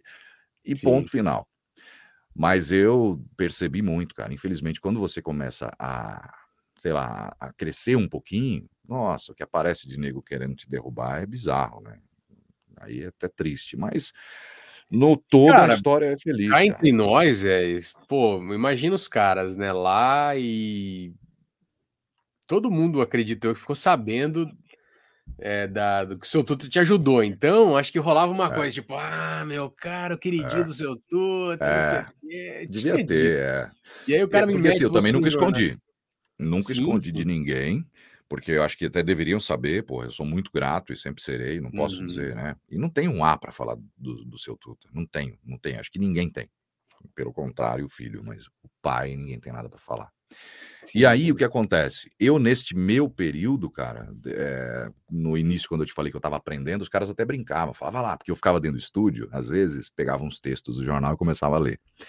Aí os caras brincavam e falavam assim, olha lá, o a escolinha do seu Tuta, porque eu ficava sem, só dentro do estúdio, com os textos na mão, fingindo que estava gravando. Não estava nem gravando, eu estava lendo lá dentro do estúdio, treinando. Aí os caras brincavam, falavam, ah, a escolinha do seu Tuta aí, ó. E, porra, isso para mim foi, sinceramente, eu tenho o maior orgulho, cara, porque eu aprendi onde tinham mestres para me ensinar, Nossa, entendeu? Não foi, isso. não foi assim, ah, e, e também não tenho que não ter esta é, não posso não ter essa humildade de dizer que eu aprendi com esses caras. É óbvio que eu me espelhei em todos, eu ficava assim, olhando para ver o que os caras estavam fazendo. Né? Acho que eu fui esperto nisso, de ter aprendido lógico. com um cara que sabia ensinar. Lógico, lógico. Uma referência é. altíssima, né, cara? É, é. Só, eu só tive isso, eu não posso falar, cara. Só tive caras bons mesmo. Caras bons. Você ficou quanto tempo lá na Jovem Pan, Léo? Eu fiquei 13 anos. Eu fiquei lá anos. de 2005 a 2018. É. Saí de lá em 2018. 2018. E, cara, como é que a publicidade, assim, mudando um pouco agora para a publicidade, que você faz isso muito é. bem também. Como é que ela então, começou? Como é, como é que ela entrou na sua vida, assim, cara? Como que você começou a tocar? É, por quê? Que, que eu te falo, eu sempre, aí é que tá, eu sempre tive ouvido muito bom. Eu sempre gostei de áudio, e não é, tô falando que eu tive ouvido bom porque eu sou foda, não, porque meu ouvido realmente eu pegava muito fácil as coisas e tal, e eu tinha facilidade de edição e tal. Então, nisso eu sempre disse, eu era muito melhor operador que locutor. E aí, cara, eu ouvia muito outros locutores, porque eu gostava de ouvir locutores bons, por causa do meu pai. Eu conhecia muitos amigos dele, então eu, eu, eu estudava a locução, mas não queria fazer, nem achava que poderia, mas eu gostava, porque eu pegava a voz dos caras, editava e tudo mais. E é, comecei a fazer locução porra, comecei a fazer locução, eu tenho que saber o que, que vai, para onde vai a locução. Não é só isso aqui, não é só falar em rádio. É, tem outros caminhos. E eu já ouvi as locuções do Franco Neto, que é interpretação absurda. Né? E eu lembro muito bem, cara, que eu, quando eu entendi que, que, eu, que o que, eu estava fazendo era a locução, não é só a rádio, né? Então, uhum. eu. Para onde vai? Aí eu Pô, eu, eu lembro que foi bem nessa época, cara, que eu estava começando na rádio, e aí meus planos começaram a mudar, porque até então eu só pensava em áudio, em, né, em cuidar dessa parte de mexer com sonoplastia, aprender softwares novos e tal. Aí eu comecei a. Eu sempre fui assim, quando eu, eu, eu quero aprender uma coisa, eu vou fundo naquilo que eu quero aprender. Eu, isso é uma coisa que eu, eu preciso entender daquilo que eu estou falando. Então, eu quero saber o que está acontecendo. E aí eu comecei a ouvir muitos locutores. E é óbvio que eu entrei no site do Clube da Voz. Então eu era o maior frequentador daquele site. Eu ouvia os caras. E eu já tinha os meus preferidos de sempre, que eu também já ouvia antes, né? Como meu pai era locutor, eu já sabia de quem era bom, quem não era. Eu ouvia. Cara, eu entrava, era o site antigo do clube ainda, né? Isso aí. Ouvia, puta, Viviane, ouvia Irineu Toledo, ouvia Ferreira Martins, Kaká, esses caras, eu ficava ouvindo, caralho, esses caras são muito bons, velho. E eu tô achando que eu sou locutor, que bosta, né? E, meu, mas chegava num ponto assim que eu ouvi e falava, não dá mesmo para fazer isso. Como que esse cara fez essa interpretação desse texto aí? O que, que ele fez ali? Que ele, tipo, a voz dele é muito boa. Então eu ficava pensando, falava, pô, mas aí eu comecei a imitar. E é onde eu digo, você precisa ter, isso aí é o norte que você tem que ter. Depois você para. Aí você cria a tua Sim. personalidade e sai fora, né? Porque tem nego que vai imitando para a vida inteira. E, mas as minhas referências, além da rádio, na rádio é uma coisa, mas eu percebi que publicidade era melhor, financeiramente falando, e que era mais legal de fazer, porque o rádio, hum, na Jovem Pan FM, vou fazer uma chamada, pô, é sempre igual, uma vinheta, Jovem Pan, 100,9, ah, chamada, ah, neste final de é, Britney Spears, no Morumbi, era tudo igual. É. No AM, eu tinha que pegar um texto e começar a ler. Presidente Jair Bolsonaro diz que. Então eram dois tons, cara. E não tinha muito o que fazer e não podia fazer. O Jornal da Manhã não podia inventar interpretações diferentes. Era aquilo e. Era aquilo. E, e, na Jovem Pan os caras queriam que eu fizesse as vinhetas pesadas. Léo, pesadão, pesadão, pesadão. Então eu só fazia aquilo pesadão, pesadão, pesadão. E a publicidade te dava a oportunidade de fazer outras coisas. E eu falava, pô, isso aqui é legal. Aqui é o estudo da, da profissão. E aí eu, porra, ouvia muito e começava a gravar, é, e ouvia, e gravava, e ouvia, e eu falava, porra, meu, esses caras são muito bons, eu nunca vou chegar nisso. E foi nisso, Bruno, ouvindo e gravando e copiando o que os caras faziam. Às vezes eu até mostrava para eles, falava assim, ó, oh, que eu gravei, ó, que você, você gravou, eu fiz igual, dá uma ouvida aí. Ô, oh, filho da puta, vai tomar meu lugar daqui a pouco e tal. Mas assim, brincando. E foi isso. Aí eu montei um portfólio fake, porque eu não tinha feito nada em publicidade ainda. Era tudo mentira, mas eu peguei alguns textos e escrevia, ouvia, escrevia e gravava. E montei o meu próprio portfólio mesmo. Sonorizei. Legal. E comecei a mandar para produtora, para tudo que é lugar. Até que um responde, outro responde, outro responde e tal, não sei o quê. E foi bem aos poucos, cara. Eu fui entrando assim, um conhecendo aqui, outro ouvindo ali.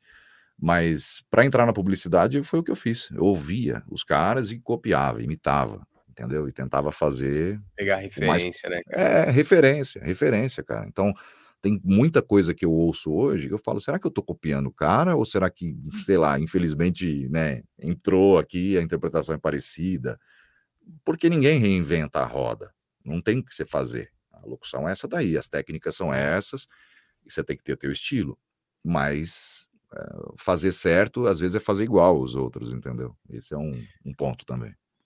Não, mas eu costumo falar para a maioria da galera assim que vem até mim, pô, por onde eu começo? Começa ouvindo. É, porque você tem sim. que afinar o seu ouvido, porque tem muita gente que não tem esse feeling de afinar o ouvido, né? Uhum. E o seu uhum. cérebro ele tende a, a, a, trabalhar da mesma forma que você conduz na trabalha na audição, né, cara? Então, você afina o seu ouvido para ouvir coisas boas, automaticamente você vai começar a verbalizar também na mesma pegada. Exato. Velho, você tá falando agora, eu, eu lembro, cara, quando eu descobri. Cara, isso foi em 2006, eu acho. Hum. Tava começando também em rádio. É. É, quando eu descobri que você, que era o, a voz lá que fazia o Na Balada, Planeta DJ. Falei, caraca, velho. E na minha cabeça era um tiozão, velho. Falei, cara, deve ser é. um tiozão. Mano, é. quando eu vi que você era um moleque, cara, você tem o que, 36, 37? Obrigado. Vou fazer 39 em setembro. É, velho. Tá, tá, tá, na média. Tá na média. É. Falei, cara, mano, o cara tem quase minha idade, velho. Tipo, é, mas quando eu fazia, eu era velho. moleque. Quando eu fazia, então, eu era moleque. exato. Tinha 20 e poucos, é. Eu tô com 32, com cara de 42, estão me dando 42 aí. Tô com 32, é. tá com 38, cara, pertinho ali também.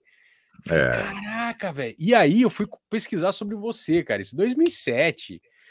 Mas o seu primeiro site, quer dizer, seu primeiro site, o primeiro site que eu conheci, eu não sei se é esse ainda, mas era um, era um cinza que tinha tipo um L com M emendado, que se tinha uma logo, e aí tinha várias vinhetas é... lá, cara.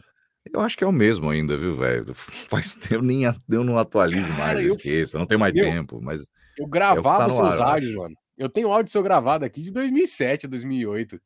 Caralho. Outro dia me, gravava, deram, me mandaram eu... uns negócios aí que eu também não tinha. Mas isso foi legal, cara, porque assim, a, a, essa época da Jovem Pan também me rendeu muita coisa, porque assim, eu não ganhava nada para fazer as uhum. vinhetas pro FM, como eu te falei.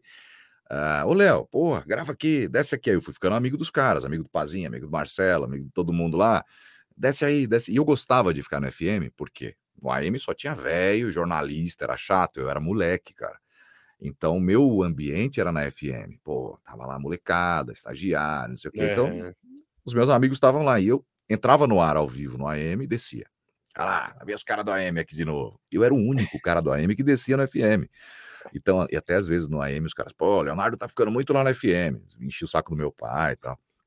E Eu lembro que, como eu estava te falando, eu nunca ganhei nada, porque foi entrando, foi entrando. A Leonardo foi voz uhum. padrão da rede Jovem Pan, fui, e nunca ganhei um real por isso. Porque os caras pediam para eu fazer, eu ia fazendo, aí chegou num ponto que eu falei, ô Marcelo, porra, peraí, a rádio inteira tá na minha voz, cara. A rede inteira tá na minha voz. Não, é, nós estamos vendo isso aí e tal, não sei o que, coitado, o Marcelo não tinha o que fazer.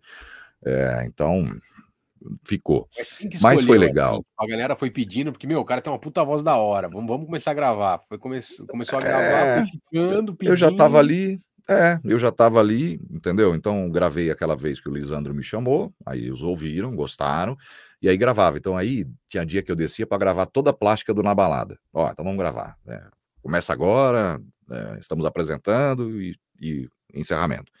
Ó, hoje vamos gravar é, Planeta DJ, hoje vamos gravar não sei o quê. Então eu comecei a gravar isso, fica gravado e fica no ar. Então, deu Sim. em um ano, tava a rádio inteira na minha voz, e aí sempre quando chegava a chamada, ô Léo, tem a chamada aí de um show fudido, vai ser um show em São Paulo, YouTube, sei lá, vamos gravar. Aí, pô, coração batendo, aqueles pesos, que era é. só essas, essas chamadas pesadas, o resto todo, comercial, os outros locutores gravavam. Então eu fazia os, essas chamadas principais. Eu gostava de fazer. Esse que é o problema. Eu era tão bobo que eu não era ainda novo, não tinha muita experiência. E eu gostava de fazer. Eu fazia e ficava do lado do Pazinha com ele editando, cara. Pô, não, põe isso aqui, Pazinha. Põe, porque eu também era sonoplasta. Então, puta, agora ficou legal. Esse efeito ficou foda. E eu ficava ali, eu gravava e ficava ouvindo. Então, eu tinha, era uma diversão fazer aquilo. Mas eu sim, não pensava sim. que, porra, não tô ganhando nada. Mas aí foi ficando. E, e, o legal é isso, porque aí eu comecei a gravar para muitas rádios.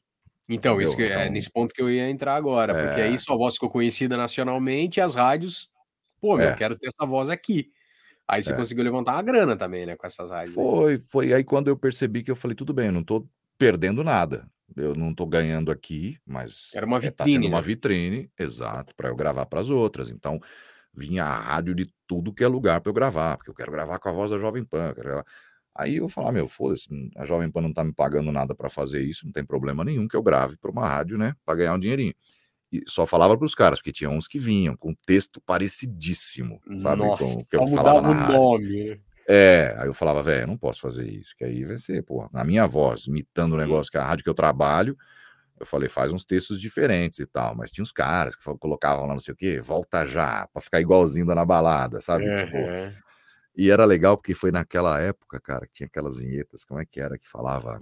Aprovado, tocava lá um trecho. O Cristóvão Neumann, na época, voltou com isso, porque isso existiu na Jovem Pan, acho que na voz do Vaguinho, na época, quando ele trabalhou na Pan. Tocava um trecho de uma música, aí falava, sei lá, né, W, não sei o nome da música, aí tocava um trechinho, aprovado, e entrava um, car um carimbo, né? Bum! E eu fiz muito isso, voltou comigo esse aprovado. Uhum. E o Cristóvão me enchia meu saco, todo lugar que eu ia, ó, oh, vem cá, vem cá. Sabe quem é esse cara aqui? Ele que era o coordenador da rádio.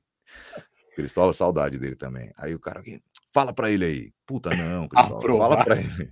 Puta bosta, velho. Aí eu tinha que ficar falando pros caras, os caras, porra, é ele. Eu falei, nossa, chato, velho. Odeio. Não me peça pra falar repita, velho, porque os caras, fala repita aí. Vou falar repita. Ouve a rádio.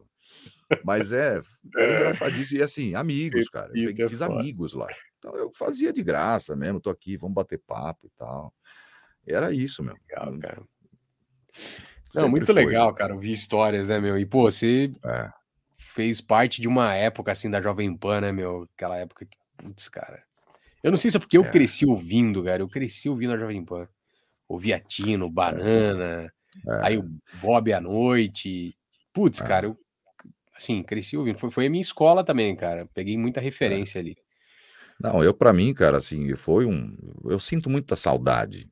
Não gostaria de estar lá mais, hoje, principalmente, mas muita saudade da época que eu estive. Mas muita, é. cara. Eu passei muita coisa boa, eu aprendi muita coisa, eu fiz muitos amigos. Então, assim, eu sinto muita falta daquilo que você não vai ter mais, né? Mas Cara, eu imagina quando era para eu chegava lá, conheci o Pazinho. Os outros da AM eu já conheci porque eram amigos do meu pai. Uhum. Mas quando eu comecei a conhecer o Banana, Emílio, a Tina, que você falou, eu entrava no estúdio, da, a Tina fazia a rede e tal. Falava, pô, é a Tina que tá no ar, caralho. Tipo, eu era moleque, né? Não podia. Sim. Banana, Banana, porra, se tornou um puta amigo meu hoje, puta referência. Então, assim, é, cara, era muito muito prazeroso mesmo. Que você falou, o Bob, de madrugada. Às vezes a gente ia pra balada, que o Bob fazia acho que das duas. Acho que é das 10 às 2. Das 10 às 2 da, da noite. É, e a né? gente chegava no meio do, do, do rolê lá, ia pras baladas e tal, parava o carro, no no Black Dog, aí parava, e subia lá na rádio de madrugada, tava o Bob no ar. Porra, vocês estão na balada. Né? Cara, era engraçadíssimo, sabe? O Marcelo Café. Puta, Nossa, o Marcelo, é. verdade. Fazia das é, duas às sete em São exato. Paulo. O café que me ensinou a mexer no, no pulsar, então, quando eu ia começar a Classic Pan. Então eu tenho muita Uma época lá, muito cara. boa da Jovem Pan essa época aí, né, cara? Você pegou uma época muito da hora, cara. Foi, foi, foi. Conheci muita gente boa e aprendi com muita gente boa. Sim. E agora, Léo, só pra gente também por uma hora e quinze já de papo, como passa o tempo. Deixa eu mandar um abraço pro pessoal. O povo tá enlouquecido aqui com a gente. O, o Rodrigo Leone Pô. tá aqui. É, o Rodrigão é voz do Discovery aqui também. Tá com a gente. Sim, o Leone, claro, porra. O Galdino tá Vozeirão. aqui. Só negro de voz de peso aqui hoje. O Alex fala, pede pra ele falar, repita. Nossa, cara, tô querendo que eu repita agora, só porque você falou, é, né, cara? Todo mundo, velho o Beto Lucas, deixa eu ver quem mais, o Jota, Renata. Ô, galera, não, não esquece de deixar o like aí para a live chegar para mais gente. Ô, Léo, beleza. Hum. E agora a gente está nos dias de hoje, cara. Você é pai. É, é. Como, como, como, é que a bar... Cara, como é que a barbearia entrou na sua vida, cara? Assim, de onde surgiu isso? Você estava na então, rádio ainda quando você começou com a barbearia, né? Tava, tava, tava. Foi muito sem querer, na verdade, porque assim, eu tenho um amigo meu é, que ele abriu uma barbearia. E aí ele me chamou para ser sócio. Quando ele foi abrir, ele falou, ah, mostrou o projeto e tal. Falei, porra, legal e tal. Não, vamos aí. Falei, não, você é louco, eu não tenho dinheiro para fazer isso aí, porque ele queria fazer um puta negócio, né? Uma barbearia top. Falei, não tenho dinheiro e não entendo nada disso, é maluco. Não, cara, vamos fazer e tal, não sei o quê. Aí eu falei, não, não tenho condição de fazer e não quero. Aí ele chamou um outro cara para ser sócio dele. Só que o que acontece é o seguinte, cara, é, nesse como ele era muito amigo meu, eu fui ver a obra, fui lá durante todo o processo, fui na inauguração e comecei a frequentar durante um tempo. E aí eu falei para ele, é, mas assim, nem tinha pensado em nada. Eu falei para ele, cara, por que você não abre uma lá na Paulista? Porque ele abriu no Tatuapé, a dele. E é. para mim era longe, tem que ficar indo, Leona. Era, era muito longe para eu ficar indo para Tatuapé e tal eu estava morando lá para perto da Paulista na época, eu falei, meu, não dá, eu não consigo vir aqui, abre uma na Paulista, não tem barbearia, você vai ganhar dinheiro. Pô, não tem? Falei, não. Aí eu até achei uma, um ponto para ele na galeria da, de lá do prédio, na, na galeria, fico preocupado se o choro for muito alto, na galeria do prédio da, da Jovem Pan mesmo ali. Aí eu achei, mas ele falou, não, meu, mas o aluguel tá muito caro, a mulher quer uma puta luva alta. Eu falei, ah, então deixa. Só que aí eu fiquei com isso na cabeça. E eu queria, já estava querendo fazer alguma coisinha diferente, mas não sabia o que. Aí, um dia, um amigo meu, o Richard, que trabalhava comigo na PAM, me chamou para ir numa barbearia lá, lá na Augusta. Aí eu fui e tal, pequenininha, barbearia bem simples e tal, atendimento ruim, não sei o que e tal. Mas eu falei, meu, quantos caras tem aqui dentro, né? Quantos caras entram aqui por dia? Pô, é um negócio pequenininho, simples e tal. Essa, né? Era bem simples. Uhum. Mas eu falei, mas esse cara tá ganhando dinheiro. Então, aí eu falei pro Eduardo de novo, que assim mesmo, eu falei, meu, cara, você tem que ir lá para Paulista, porque lá tem muito prédio, muita gente, e não tem barbearia boa. Eu não conheço. Mas não quis, eu falei, meu, achei um ponto lá. Achei um ponto, que aí eu fiquei com isso na cabeça. Eu falei, meu, se eu vender meu carro, vender minha moto, fazer uns negócios aqui, acho que dá. Do nada, assim, mas do nada. Eu falei, vou fazer. Aí é, eu fui lá, devolvi o convite para ele porque ele tinha me chamado para ser sócio. Eu não queria sócio, mas falei, vou chamar, porque é bancada, vou abrir o mesmo tipo de negócio uhum. que ele. Tomara que ele não aceite. que eu sempre, eu nunca gostei de. Né, as decisões que eu tomo nesse tipo de coisa é. Eu não gosto de sociedade. Aí eu chamei ele, ele falou: não, não dá. Eu falei, ufa. Eu falei, mas você vai me ajudar, né? Porque, porra, não entendo nada disso e tal. Ele falou, não, te ajudo. Aí o sócio dele, que ele chamou no meu lugar e tal, foi o Fábio, me ajudou muito, muito. O Eduardo me ajudou muito, porque ele é polícia, ele não tá nem aí, nem com a barbearia, ele, ele nem ele ia lá. Então, quem, quem trabalhava era o Fábio. Aí o Fábio me ajudou muito, cara, me ensinou tudo, é, passou fornecedor, como é que paga barbeiro, como é não sei o quê, e eu fui. E, meu, aí eu abri ali na Paulista, porra, porque né, é do lado da, da, da onde era a PAN, é perto do MASP ali. Eu ia a pé e voltava. E aí foi quando começou a dar certo, foi muito legal. E uh, eu gravava, fazia locuções, aí tinha barbearia e tinha rádio. Só que a rádio. Mas você gravava onde nesse, nesse, nesse, tempo aí? Tipo, você tinha um estúdio dentro da barbearia? É, então, eu tenho lá na Paulista, eu fiz um ah, andar de cima. É, é um estúdio, é igual aqui em casa, que eu peguei um sim, cantinho para eu poder entrar e fazer. Então, é. aí depois na outra barbearia da aclimação eu também fiz um outro estúdio, porque, meu, a locução chega né, a qualquer momento, não tem o que fazer. Cara, você tem aí, três estúdios? É, tem. Um já dá, tô até com dó, porque eu já, já desmontei, porque eu vou sair de lá, né, dessa outra lá da aclimação, que eu tô é. mudando agora. Eu vou para Clabinha ali perto. Mas Legal. tem três. Tinha em casa, porque Maria Paula precisa gravar, eu também. É, na Paulista, que foi o primeiro que eu fiz e tal, que é o principal. E o da aclimação, que era mais uma salinha com espuma no teto e na parede para não ter eco só para eu gravar. Nem, nem fiz porta, nada. Só se fala, fica, fica lá abaixo que eu vou gravar. é isso, é abaixo do som da barbearia. Mas da Paulista é tudo certinho, bonitinho, é legal. E aqui em casa é o que fiz também, dividir drywall aqui, é o que deu para fazer. Legal. Mas é isso, meu. Aí abri lá, deu muito certo. Foi quando eu falei, porra, a rádio tá me atrapalhando, porque a barbearia tava indo muito bem, eu tava gravando bastante, publicidade já, né? Você vai lá, faz um comercial, ganha o salário do mês da rádio, eu, e a rádio só me fiando. Falei, não, sinto muito, amigo, não dá. E foi quando eu precisei sair, eu não queria ter saído, né?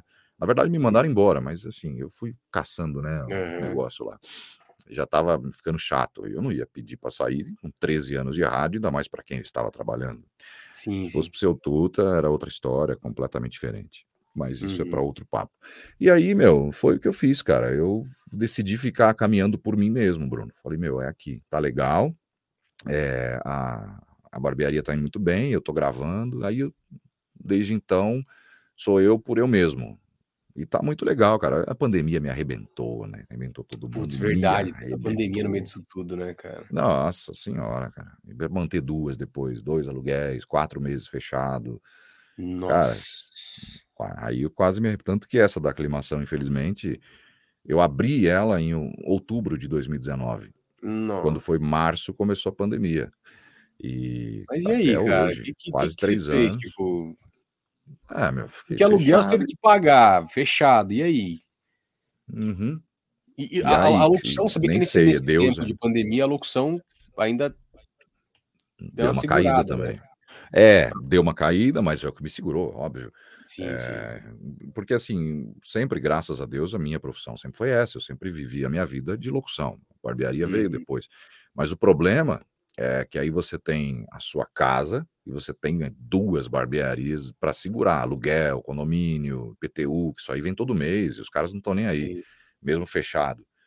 Então, meu, foi e está sendo, né? Porque aí lá na Paulista, é, beleza, já voltou 60% do que eu tinha, mas é muito home office, muito muita gente trabalhando híbrido. Então, os clientes ali é um ponto muito comercial, né, cara? Avenida Paulista. Então os caras não estão lá, por isso que não volta o que tinha. E, meu, foi, tá sendo bem difícil, bem difícil.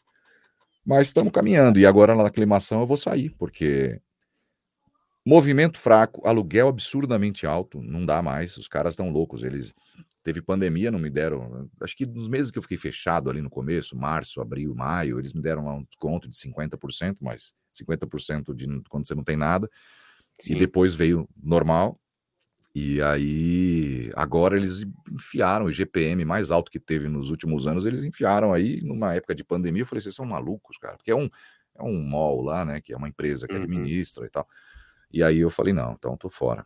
E agora eu tô indo para um ponto mais legal, é, é, melhor até na Chácara Clabinha ali, da Vergueiro com a, com a Ricardo Jafé, o público é outro, o movimento é outro, eu acho que vai, se Deus quiser lá, vai dar certo. Mas é, é difícil, cara. Empreender é difícil, não é fácil, não. Né? É doideira, cara. Tem que ser doido é. mesmo pra empreender, né? É. Mas o, o, o, lance das barbearias aí, se for colocar hoje assim, toma quanto tempo assim da sua rotina? Tipo, ah, 50-50, locução, barbearia. Então, Fica meio que cara, full time lá, né, cara? A locução você é, para pra gravar é. quando aparece, né? Exato, exato. É, porque assim, na verdade, é o que você falou, hoje se tornou o principal, porque assim, eu não vou ficar, ficar em casa, eu preciso estar lá para ver o que está acontecendo. Uhum, então, sim. só que aí, hoje, por exemplo, hoje, é, já há um tempo atrás, né, ah, hoje a Leona tem três meses, é, teve nove meses de gravidez, então assim, há um ano aí que eu tô numa correria absurda e tudo vai mudando, é diferente, é uma realidade né, totalmente diferente. Porque, porra, até então, 38 anos, eu não tinha filha, primeira, e, então você já tem dois, você já sabe como é que funciona. Né? Eu não sabia ainda, estou entendendo agora pai de primeira viagem. E é, é difícil, velho. Desde lá no início, né, tal. Mas a gravidez ainda estava maravilhosa. Depois que nasce, amigo, você não dorme, né? a, muda, a, a vida muda para vários lados. O primeiro é que, meu, você nunca conheceu um amor tão grande na sua vida. Então, eu nem imaginava como era, senão eu teria tido antes. Eu não queria, hein, cara. Mas depois eu falei, porra, perdi puta tempo, né? Porque é um negócio maravilhoso. Outro é. que, cara, sua rotina muda, muda tudo. Então, eu tô no meio dessa loucura é, de ter acabado de nascer, e eu precisei também, porque eu não posso ficar sangrando todo mês, tirando do meu bolso para segurar outra barbearia, não dá, então esquece. Ou fecho, vou fechar, vou fazer o que com o que tá lá dentro? Eu falei, não, então eu meu, fio uma grana aí de louco de novo, abro uma outra, e mas assim, é a obra, que agora tem que ir lá, porque, porra, toda hora você tem que ver, comprar material, fazer não sei o quê. Aí tem a barbearia da aclimação, que tá lá, então tem que estar tá lá. Tem a da Paulista, ó, tá faltando isso, tá faltando aquilo, tem que comprar Nossa. não sei o quê. Né? E aí, por isso que eu tenho que ter os estúdios no meio disso daí. É, e aí tem que chegar em casa, tem a bebê, tem um monte de coisa. Então, assim, cara, é corrido, mas a minha vida. Eu fico nas barbearias, por quê? Eu tenho estúdio na aclimação, então hoje eu vou passar o dia aqui, não preciso ir para Paulista, tenho gerente lá, ele cuida e tal, se precisar de alguma coisa ele me fala, então eu fico lá na aclimação. Então, aí fico uhum. ali, aí encontro meus amigos e tal, os clientes se tornam amigos. Ó, chegou a gravação, eu subgravo, resolvo alguma coisa dali. Então, o meu estúdio também é um escritóriozinho. Então, eu trabalho, faço minhas Entendi. coisas dali. Hoje eu vou para Paulista. Então, porque eu, não, eu tenho que estar em uma das duas, porque eu não fico seguro de não estar em nenhuma, né? Se deixar vá, os caras fazerem o que querem também vira bagunça. Sim. Então eu não vou ficar em casa esperando gravação. Então eu fico cuidando da minha vida na rua. E Você hoje em dia, principalmente, aí. tá difícil. É, hoje eu tava indo atrás de papel de parede, ontem eu fui atrás do gesseiro. Hoje é, é foda, velho. é complicado, cara. É, mas eu tô ficando, eu tô até com olheira, tô zureta já, meu. Tá difícil. mas tá bom, recompensa vem logo logo. Uhum. Se Deus quiser, cara. É. Legal, Léo. Cara, que papo da hora, cara. Eu queria ficar trocando ideia mais aí com você, mas eu sei que também você tem seus afazeres aí. A Leona Pô, deve. Tá quando precisar. Papai, a esposa deve estar tá chamando também, que inclusive sua, sua esposa é uma baita locutora também. É, Maria Paula também. Cara, Maria Paula Maria manda Paula. muito bem, cara. É, muito, é. muito legal. E ela e, e, tem o lance também do, do, do, do jornal que está fazendo em vídeo agora também, né, cara? Para quem não curtia aparecer é, vídeo. Eu esqueci do jornal, tá vendo? Tem mais uma, uma tarefa do dia que eu dar uma pincelada aí, cara.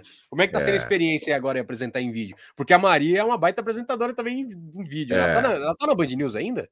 Não, saiu, saiu. Tá, saiu tá um pouco antes de ficar grávida até. Saiu um pouco. Ah, não, tá. ela, sa... ela pediu para sair, na verdade. Ela tava fazendo madrugada lá e ela não se deu com madrugada, entendeu? Porque... Entendi o relógio biológico dela não acompanhou, não dá. Ela ficou um ano, mas ela falou: Meu, não dá. Eu vou acabar com a minha saúde. Eu gosto, mas não dá. E aí ela pediu para sair. Porra, e deu, sei lá, três, quatro meses ela engravidou. Eu falei assim: eu tenho que ficar do lá, engravidado lá, pô. Porque você pegava um segurinho aí, um... ficava lá na.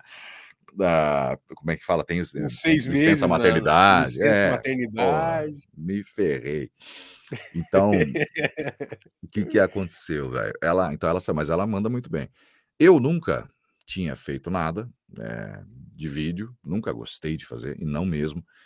Mas eu já gravava para esse canal, cara, pro pro Anderson, que é o dono do canal, Foco do Brasil, lá eu gravava para ele algumas locuções, ele pedia às vezes, olha, eu grava um negocinho aí e tal, não sei o que, eu gravava. Uhum. E aí um belo dia, ele me pediu de novo uma locução, aí eu gravei para ele. Aí ele falou: Léo, me fala uma coisa, cara, eu tô precisando, eu quero fazer uma outra edição do jornal, eu tenho uma só, eu quero ter a, primeira edição lá. Falei, ah, e eu tô precisando de um cara para apresentar, velho. Falei, porra, legal, se eu souber de alguém eu te falo. Ele falou: você não faz, não? Porque nunca passou pela minha cabeça fazer, né? Aí eu falei, pô, Anderson, não, na verdade eu nunca fiz, né? Mas lá na rádio você não fazia? Eu falei, não, na rádio tinha uma câmera, na minha época, tinha uma câmera dentro do estúdio que ficava mostrando a gente trabalhando, mas eu não ficava olhando para a câmera, lendo, é, teleprompter, fazendo, é, nunca fiz. Porra, cara, mas, meu, você podia fazer e tal, ia ficar legal. Eu falei, meu, pô, você tem é, imagem para fazer e tal. Eu falei, meu, não sei, sinceramente, ah, vamos fazer um piloto aí e tal, não sei o quê. Eu falei, ainda brinquei com ele, foi pagando bem, velho. A gente vai, que eu tô precisando de grana. Aí eu fiz um piloto para ele, porra, ficou legal, mas assim, agora a gente tem que ter aparelhagem, bababá, não sei o que. Eu falei, ah, meu, beleza, você me fala o que precisa, se você gostou mesmo, eu aceito, vambora. Vou falar que não, e, né, pagando bem, que mal tem. Aí, cara, eu comecei a fazer, eu, pô, eu tô gostando, é legal, assim, é trabalhoso, não é simplesmente você gravar um Mas você faz aí do seu estúdio mesmo? Como é que é? É, faço aqui de casa, montei um estúdiozinho, iluminação, câmera e tal. É muito simples, né, cara? Porque fundo, fundinho azul ali, acabou. Mas eu que tenho que começar a aprender tudo, mexer com câmera, mexer com iluminação. Nossa, dá então, um tive trabalho, algumas, né? Tive umas aulas com um amigo aí, o César, me ensinou, dá um trabalho. Porque é o que eu tô te Nossa. falando, eu, eu, era feliz e não sabia, que nem hoje. Eu fiz o jornal de manhã, eu gravei o jornal de manhã, assim, produzi tudo, botar gravata, terno, blá, blá, blá. Aí, cara, eu terminei de gravar, e plugo o, o, cartão de memória, baixo o computador envio. Aí eu precisava gravar uma locução. Falei, olha que mundo maravilhoso. Ninguém é, tá me cara. vendo, foda-se, eu vou lá, faço do jeito que eu quiser, eu só plugo e disparo o áudio, cara. Olha que é, como é muito mais fácil. É, eu Nossa, era feliz e não sabia. Né? É Vídeo é, muito trabalhoso. É trabalhoso. Cara, eu tenho, eu tenho um sistema de face tracking que eu gravo aqui, que precisa é. fazer a expressão facial também, que vai direto no aplicativo, mas precisa arrumar a iluminação, né? Não é. dá pra fazer isso, só sair gravando. Eu nem sei fazer isso, nem sei fazer cara, isso. Cara, é de puta trampo, cara. Você demora, sei lá, mais tempo para arrumar tudo do que para gravar. Ponto. É, mas é o que eu também, eu todo dia é isso. Aí vai, olha o foco, vê como é que tá o branco, eu aprendi tudo isso aí. Então, Sim. aí eu gravo em 15 minutos. Se eu não errar, dependendo do, do, do, tamanho do jornal, é 15 minutos, 10, 15 minutos, que o jornal tem isso, com as matérias que entram e tal. Aí se eu erro uma ou outra, eu falo pro cara, ó, voltando e tal. Mas o tempo de gravação é muito mais curto do que o tempo de, sei lá, arrumar, pentear cabelo, botar gravata, terno, ligar a iluminação, câmera. É, mas, porra, é né, legal, cara. É, mas eu falei, é, é um emprego. É um emprego que eu arrumei agora, porque não tinha nada fixo. Todo dia você tem né, que gravar? Diário. Eu gravo todo dia, gravo todo dia de manhã e entra depois do almoço, uma, duas da tarde. Então, pô, não tá ruim, velho. Assim, porque hoje eu já tenho um crivo um pouco, né? Eu já consigo ver o que tá ruim e o que tá bom, não é quando eu comecei na locução. falei, não tá tão Sim. ruim, não, velho. Tem uma hora que eu falar, ah, se não ficou bom, se não ficou bom. Mas bom não tá ainda. Mas eu olho e falo, é, tá meio estranho essa cara que eu fiz aí, não ficou legal, velho. É muito estranho, né? A gente não tá acostumado a se é, ver, é cara. É. é estranho, o vídeo muda muito. É, é como o começo é. da locução. No começo você ficava comparando a sua voz, né? Nossa, que bosta tá isso aqui. É, no vídeo é a é. mesma coisa. E você vai ver daqui a cinco. Meu, vai passar cinco anos, você vai olhar, você vai ter a mesma sensação do Léo lá vai. no começo da rádio, cara. Vai ser vai, assim. Vai, vai, Puta que Léo, liberar você, cara. Valeu, viu, mano? Obrigado aí por Ô, tudo. Irmão. Na hora que você precisar, é... eu que agradeço, velho. Tamo junto. Valeu irmão. mesmo, cara. Muita, muita gente aqui com, a gente agora, 45 pessoas no ao vivo aqui. Foi muito legal. A galera ficou, acompanhou. Não pude ler os comentários, né, para ficar focado na, na história é. aí, mas estava acompanhando aqui, lendo todos. Muito obrigado a todo mundo aí.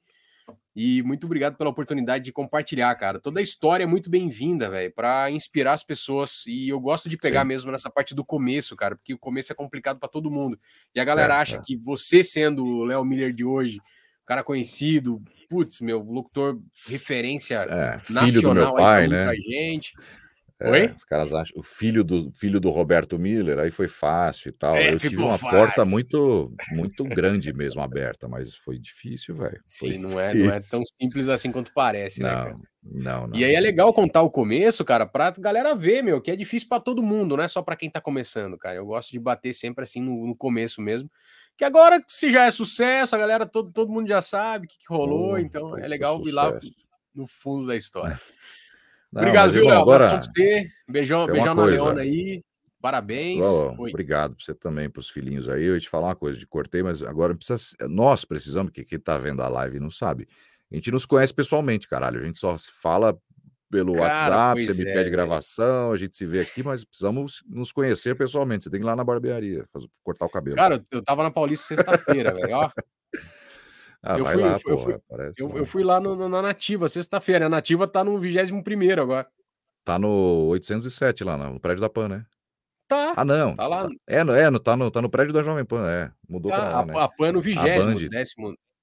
A PAN, o vigésimo é o PAN News, é a TV, mas era o 24 e o 14, né? O 24, o 14, o, vi, o vigésimo era só o comercial e a TV tá lá, eu acho, no vigésimo andar. Tá, mas tem algumas eu... rádios lá agora. Tem a Nativa, tem a Massa. A Massa, tá que... Play lá também. É, a Play também. Tá tudo lá no prédio. Pô, na época que eu tava lá só tinha PAN no prédio. De rádio só tinha PAN, agora tem um monte já. Ah, tá cheio de rádio lá. Pô, estive é, lá na pô, tá sexta, tá cara. Perto. Eu marquei. É que eu fui na correria também. Mas, cara, vamos. Não, aparece lá, eu tô do lado, do lado do MASP ali, pô. Aí você me avisa, Léo, tá na Paulista? Normalmente eu tô, aí a gente se encontra lá, pelo menos 10 minutinhos, toma um café e se conhece pessoalmente, porque, pô, é foda. Já não, acabou a pandemia, sim, não precisa mais usar é, máscara. É, agora, é, agora pode. Valeu, Léo. Oh, obrigado, viu, irmão? Prazer. Sucesso aí, cara. Parabéns, aí. parabéns. Parabéns para você também, aí, porque teve uma outra coisa também que é foda agora, antes de encerrar, já que estamos falando aqui, que a gente não termina logo. Mas é o seguinte: você está me entrevistando, está falando da minha carreira, mas eu gostaria de parabenizá-lo em público para todo mundo que está ouvindo, porque seu trampo é foda também, velho. É, é locução jovem, não é qualquer um que sabe fazer, não, velho. No mesmo estilo que você faz, do jeito que você faz com qualidade, porque nego acha que é só gritar na locução jovem. É. Eu não é. sei fazer, por exemplo, mas o que você faz é fodido. O teu trampo também eu já acompanho há muito tempo e você, para mim, é um dos melhores, se não o melhor. E eu comecei te ouvindo assistindo off, que eu gostava pra caramba, que é lá na barbearia o dia inteiro. E eu deixava no canal off lá. E eu falei, caralho, é o Bruno, velho. Bom, parabéns, velho, de novo. Obrigado, de elogios, mas é, você é Obrigado. é diferenciado aí no meio desses caras de locução jovem aí. Valeu mesmo, de coração, cara. Pô, pra mim é uma honra, cara. Pô, sou, é, sou seu fã. Nada. Isso é bom. É bom, é bom. arrasando cedo um pro outro aqui.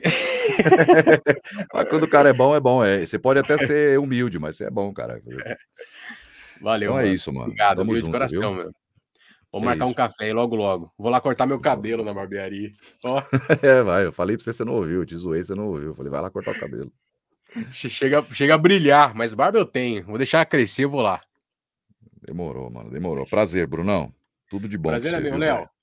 Fica com Deus aí, Obrigado beijão. por ter me chamado aí também. Você também. Fica com Pô, Deus. obrigado por ter aceito, velho. Porque, pelo amor de Deus, cara. Faz tempo já que eu tô te sondando aí pra gente bater um papo e rolou. deu, deu certo.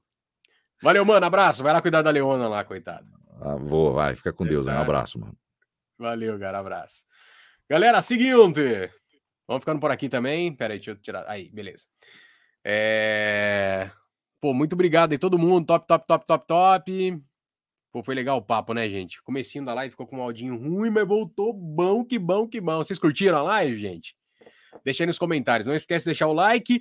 Lembrando que amanhã, a partir das duas horas da tarde, a gente vai bater um papo ao vivo aqui a partir das duas, sem hora para acabar. Espero, conto com a sua presença também na live amanhã, valendo uma bolsa para o Locução Modo On.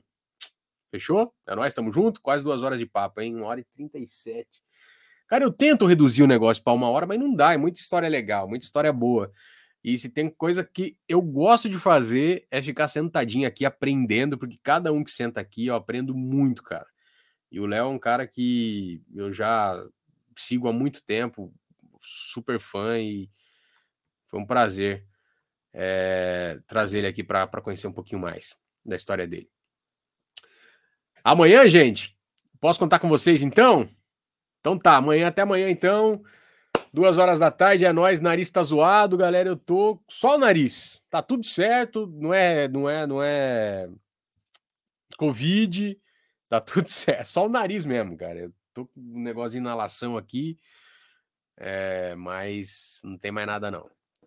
Gripe, nada, é só a sinusite, né, que tá atacado. Valeu, gente. Beijão e até mais. Até amanhã, duas da tarde, horário de Brasília. Abraço, tchau. Valeu.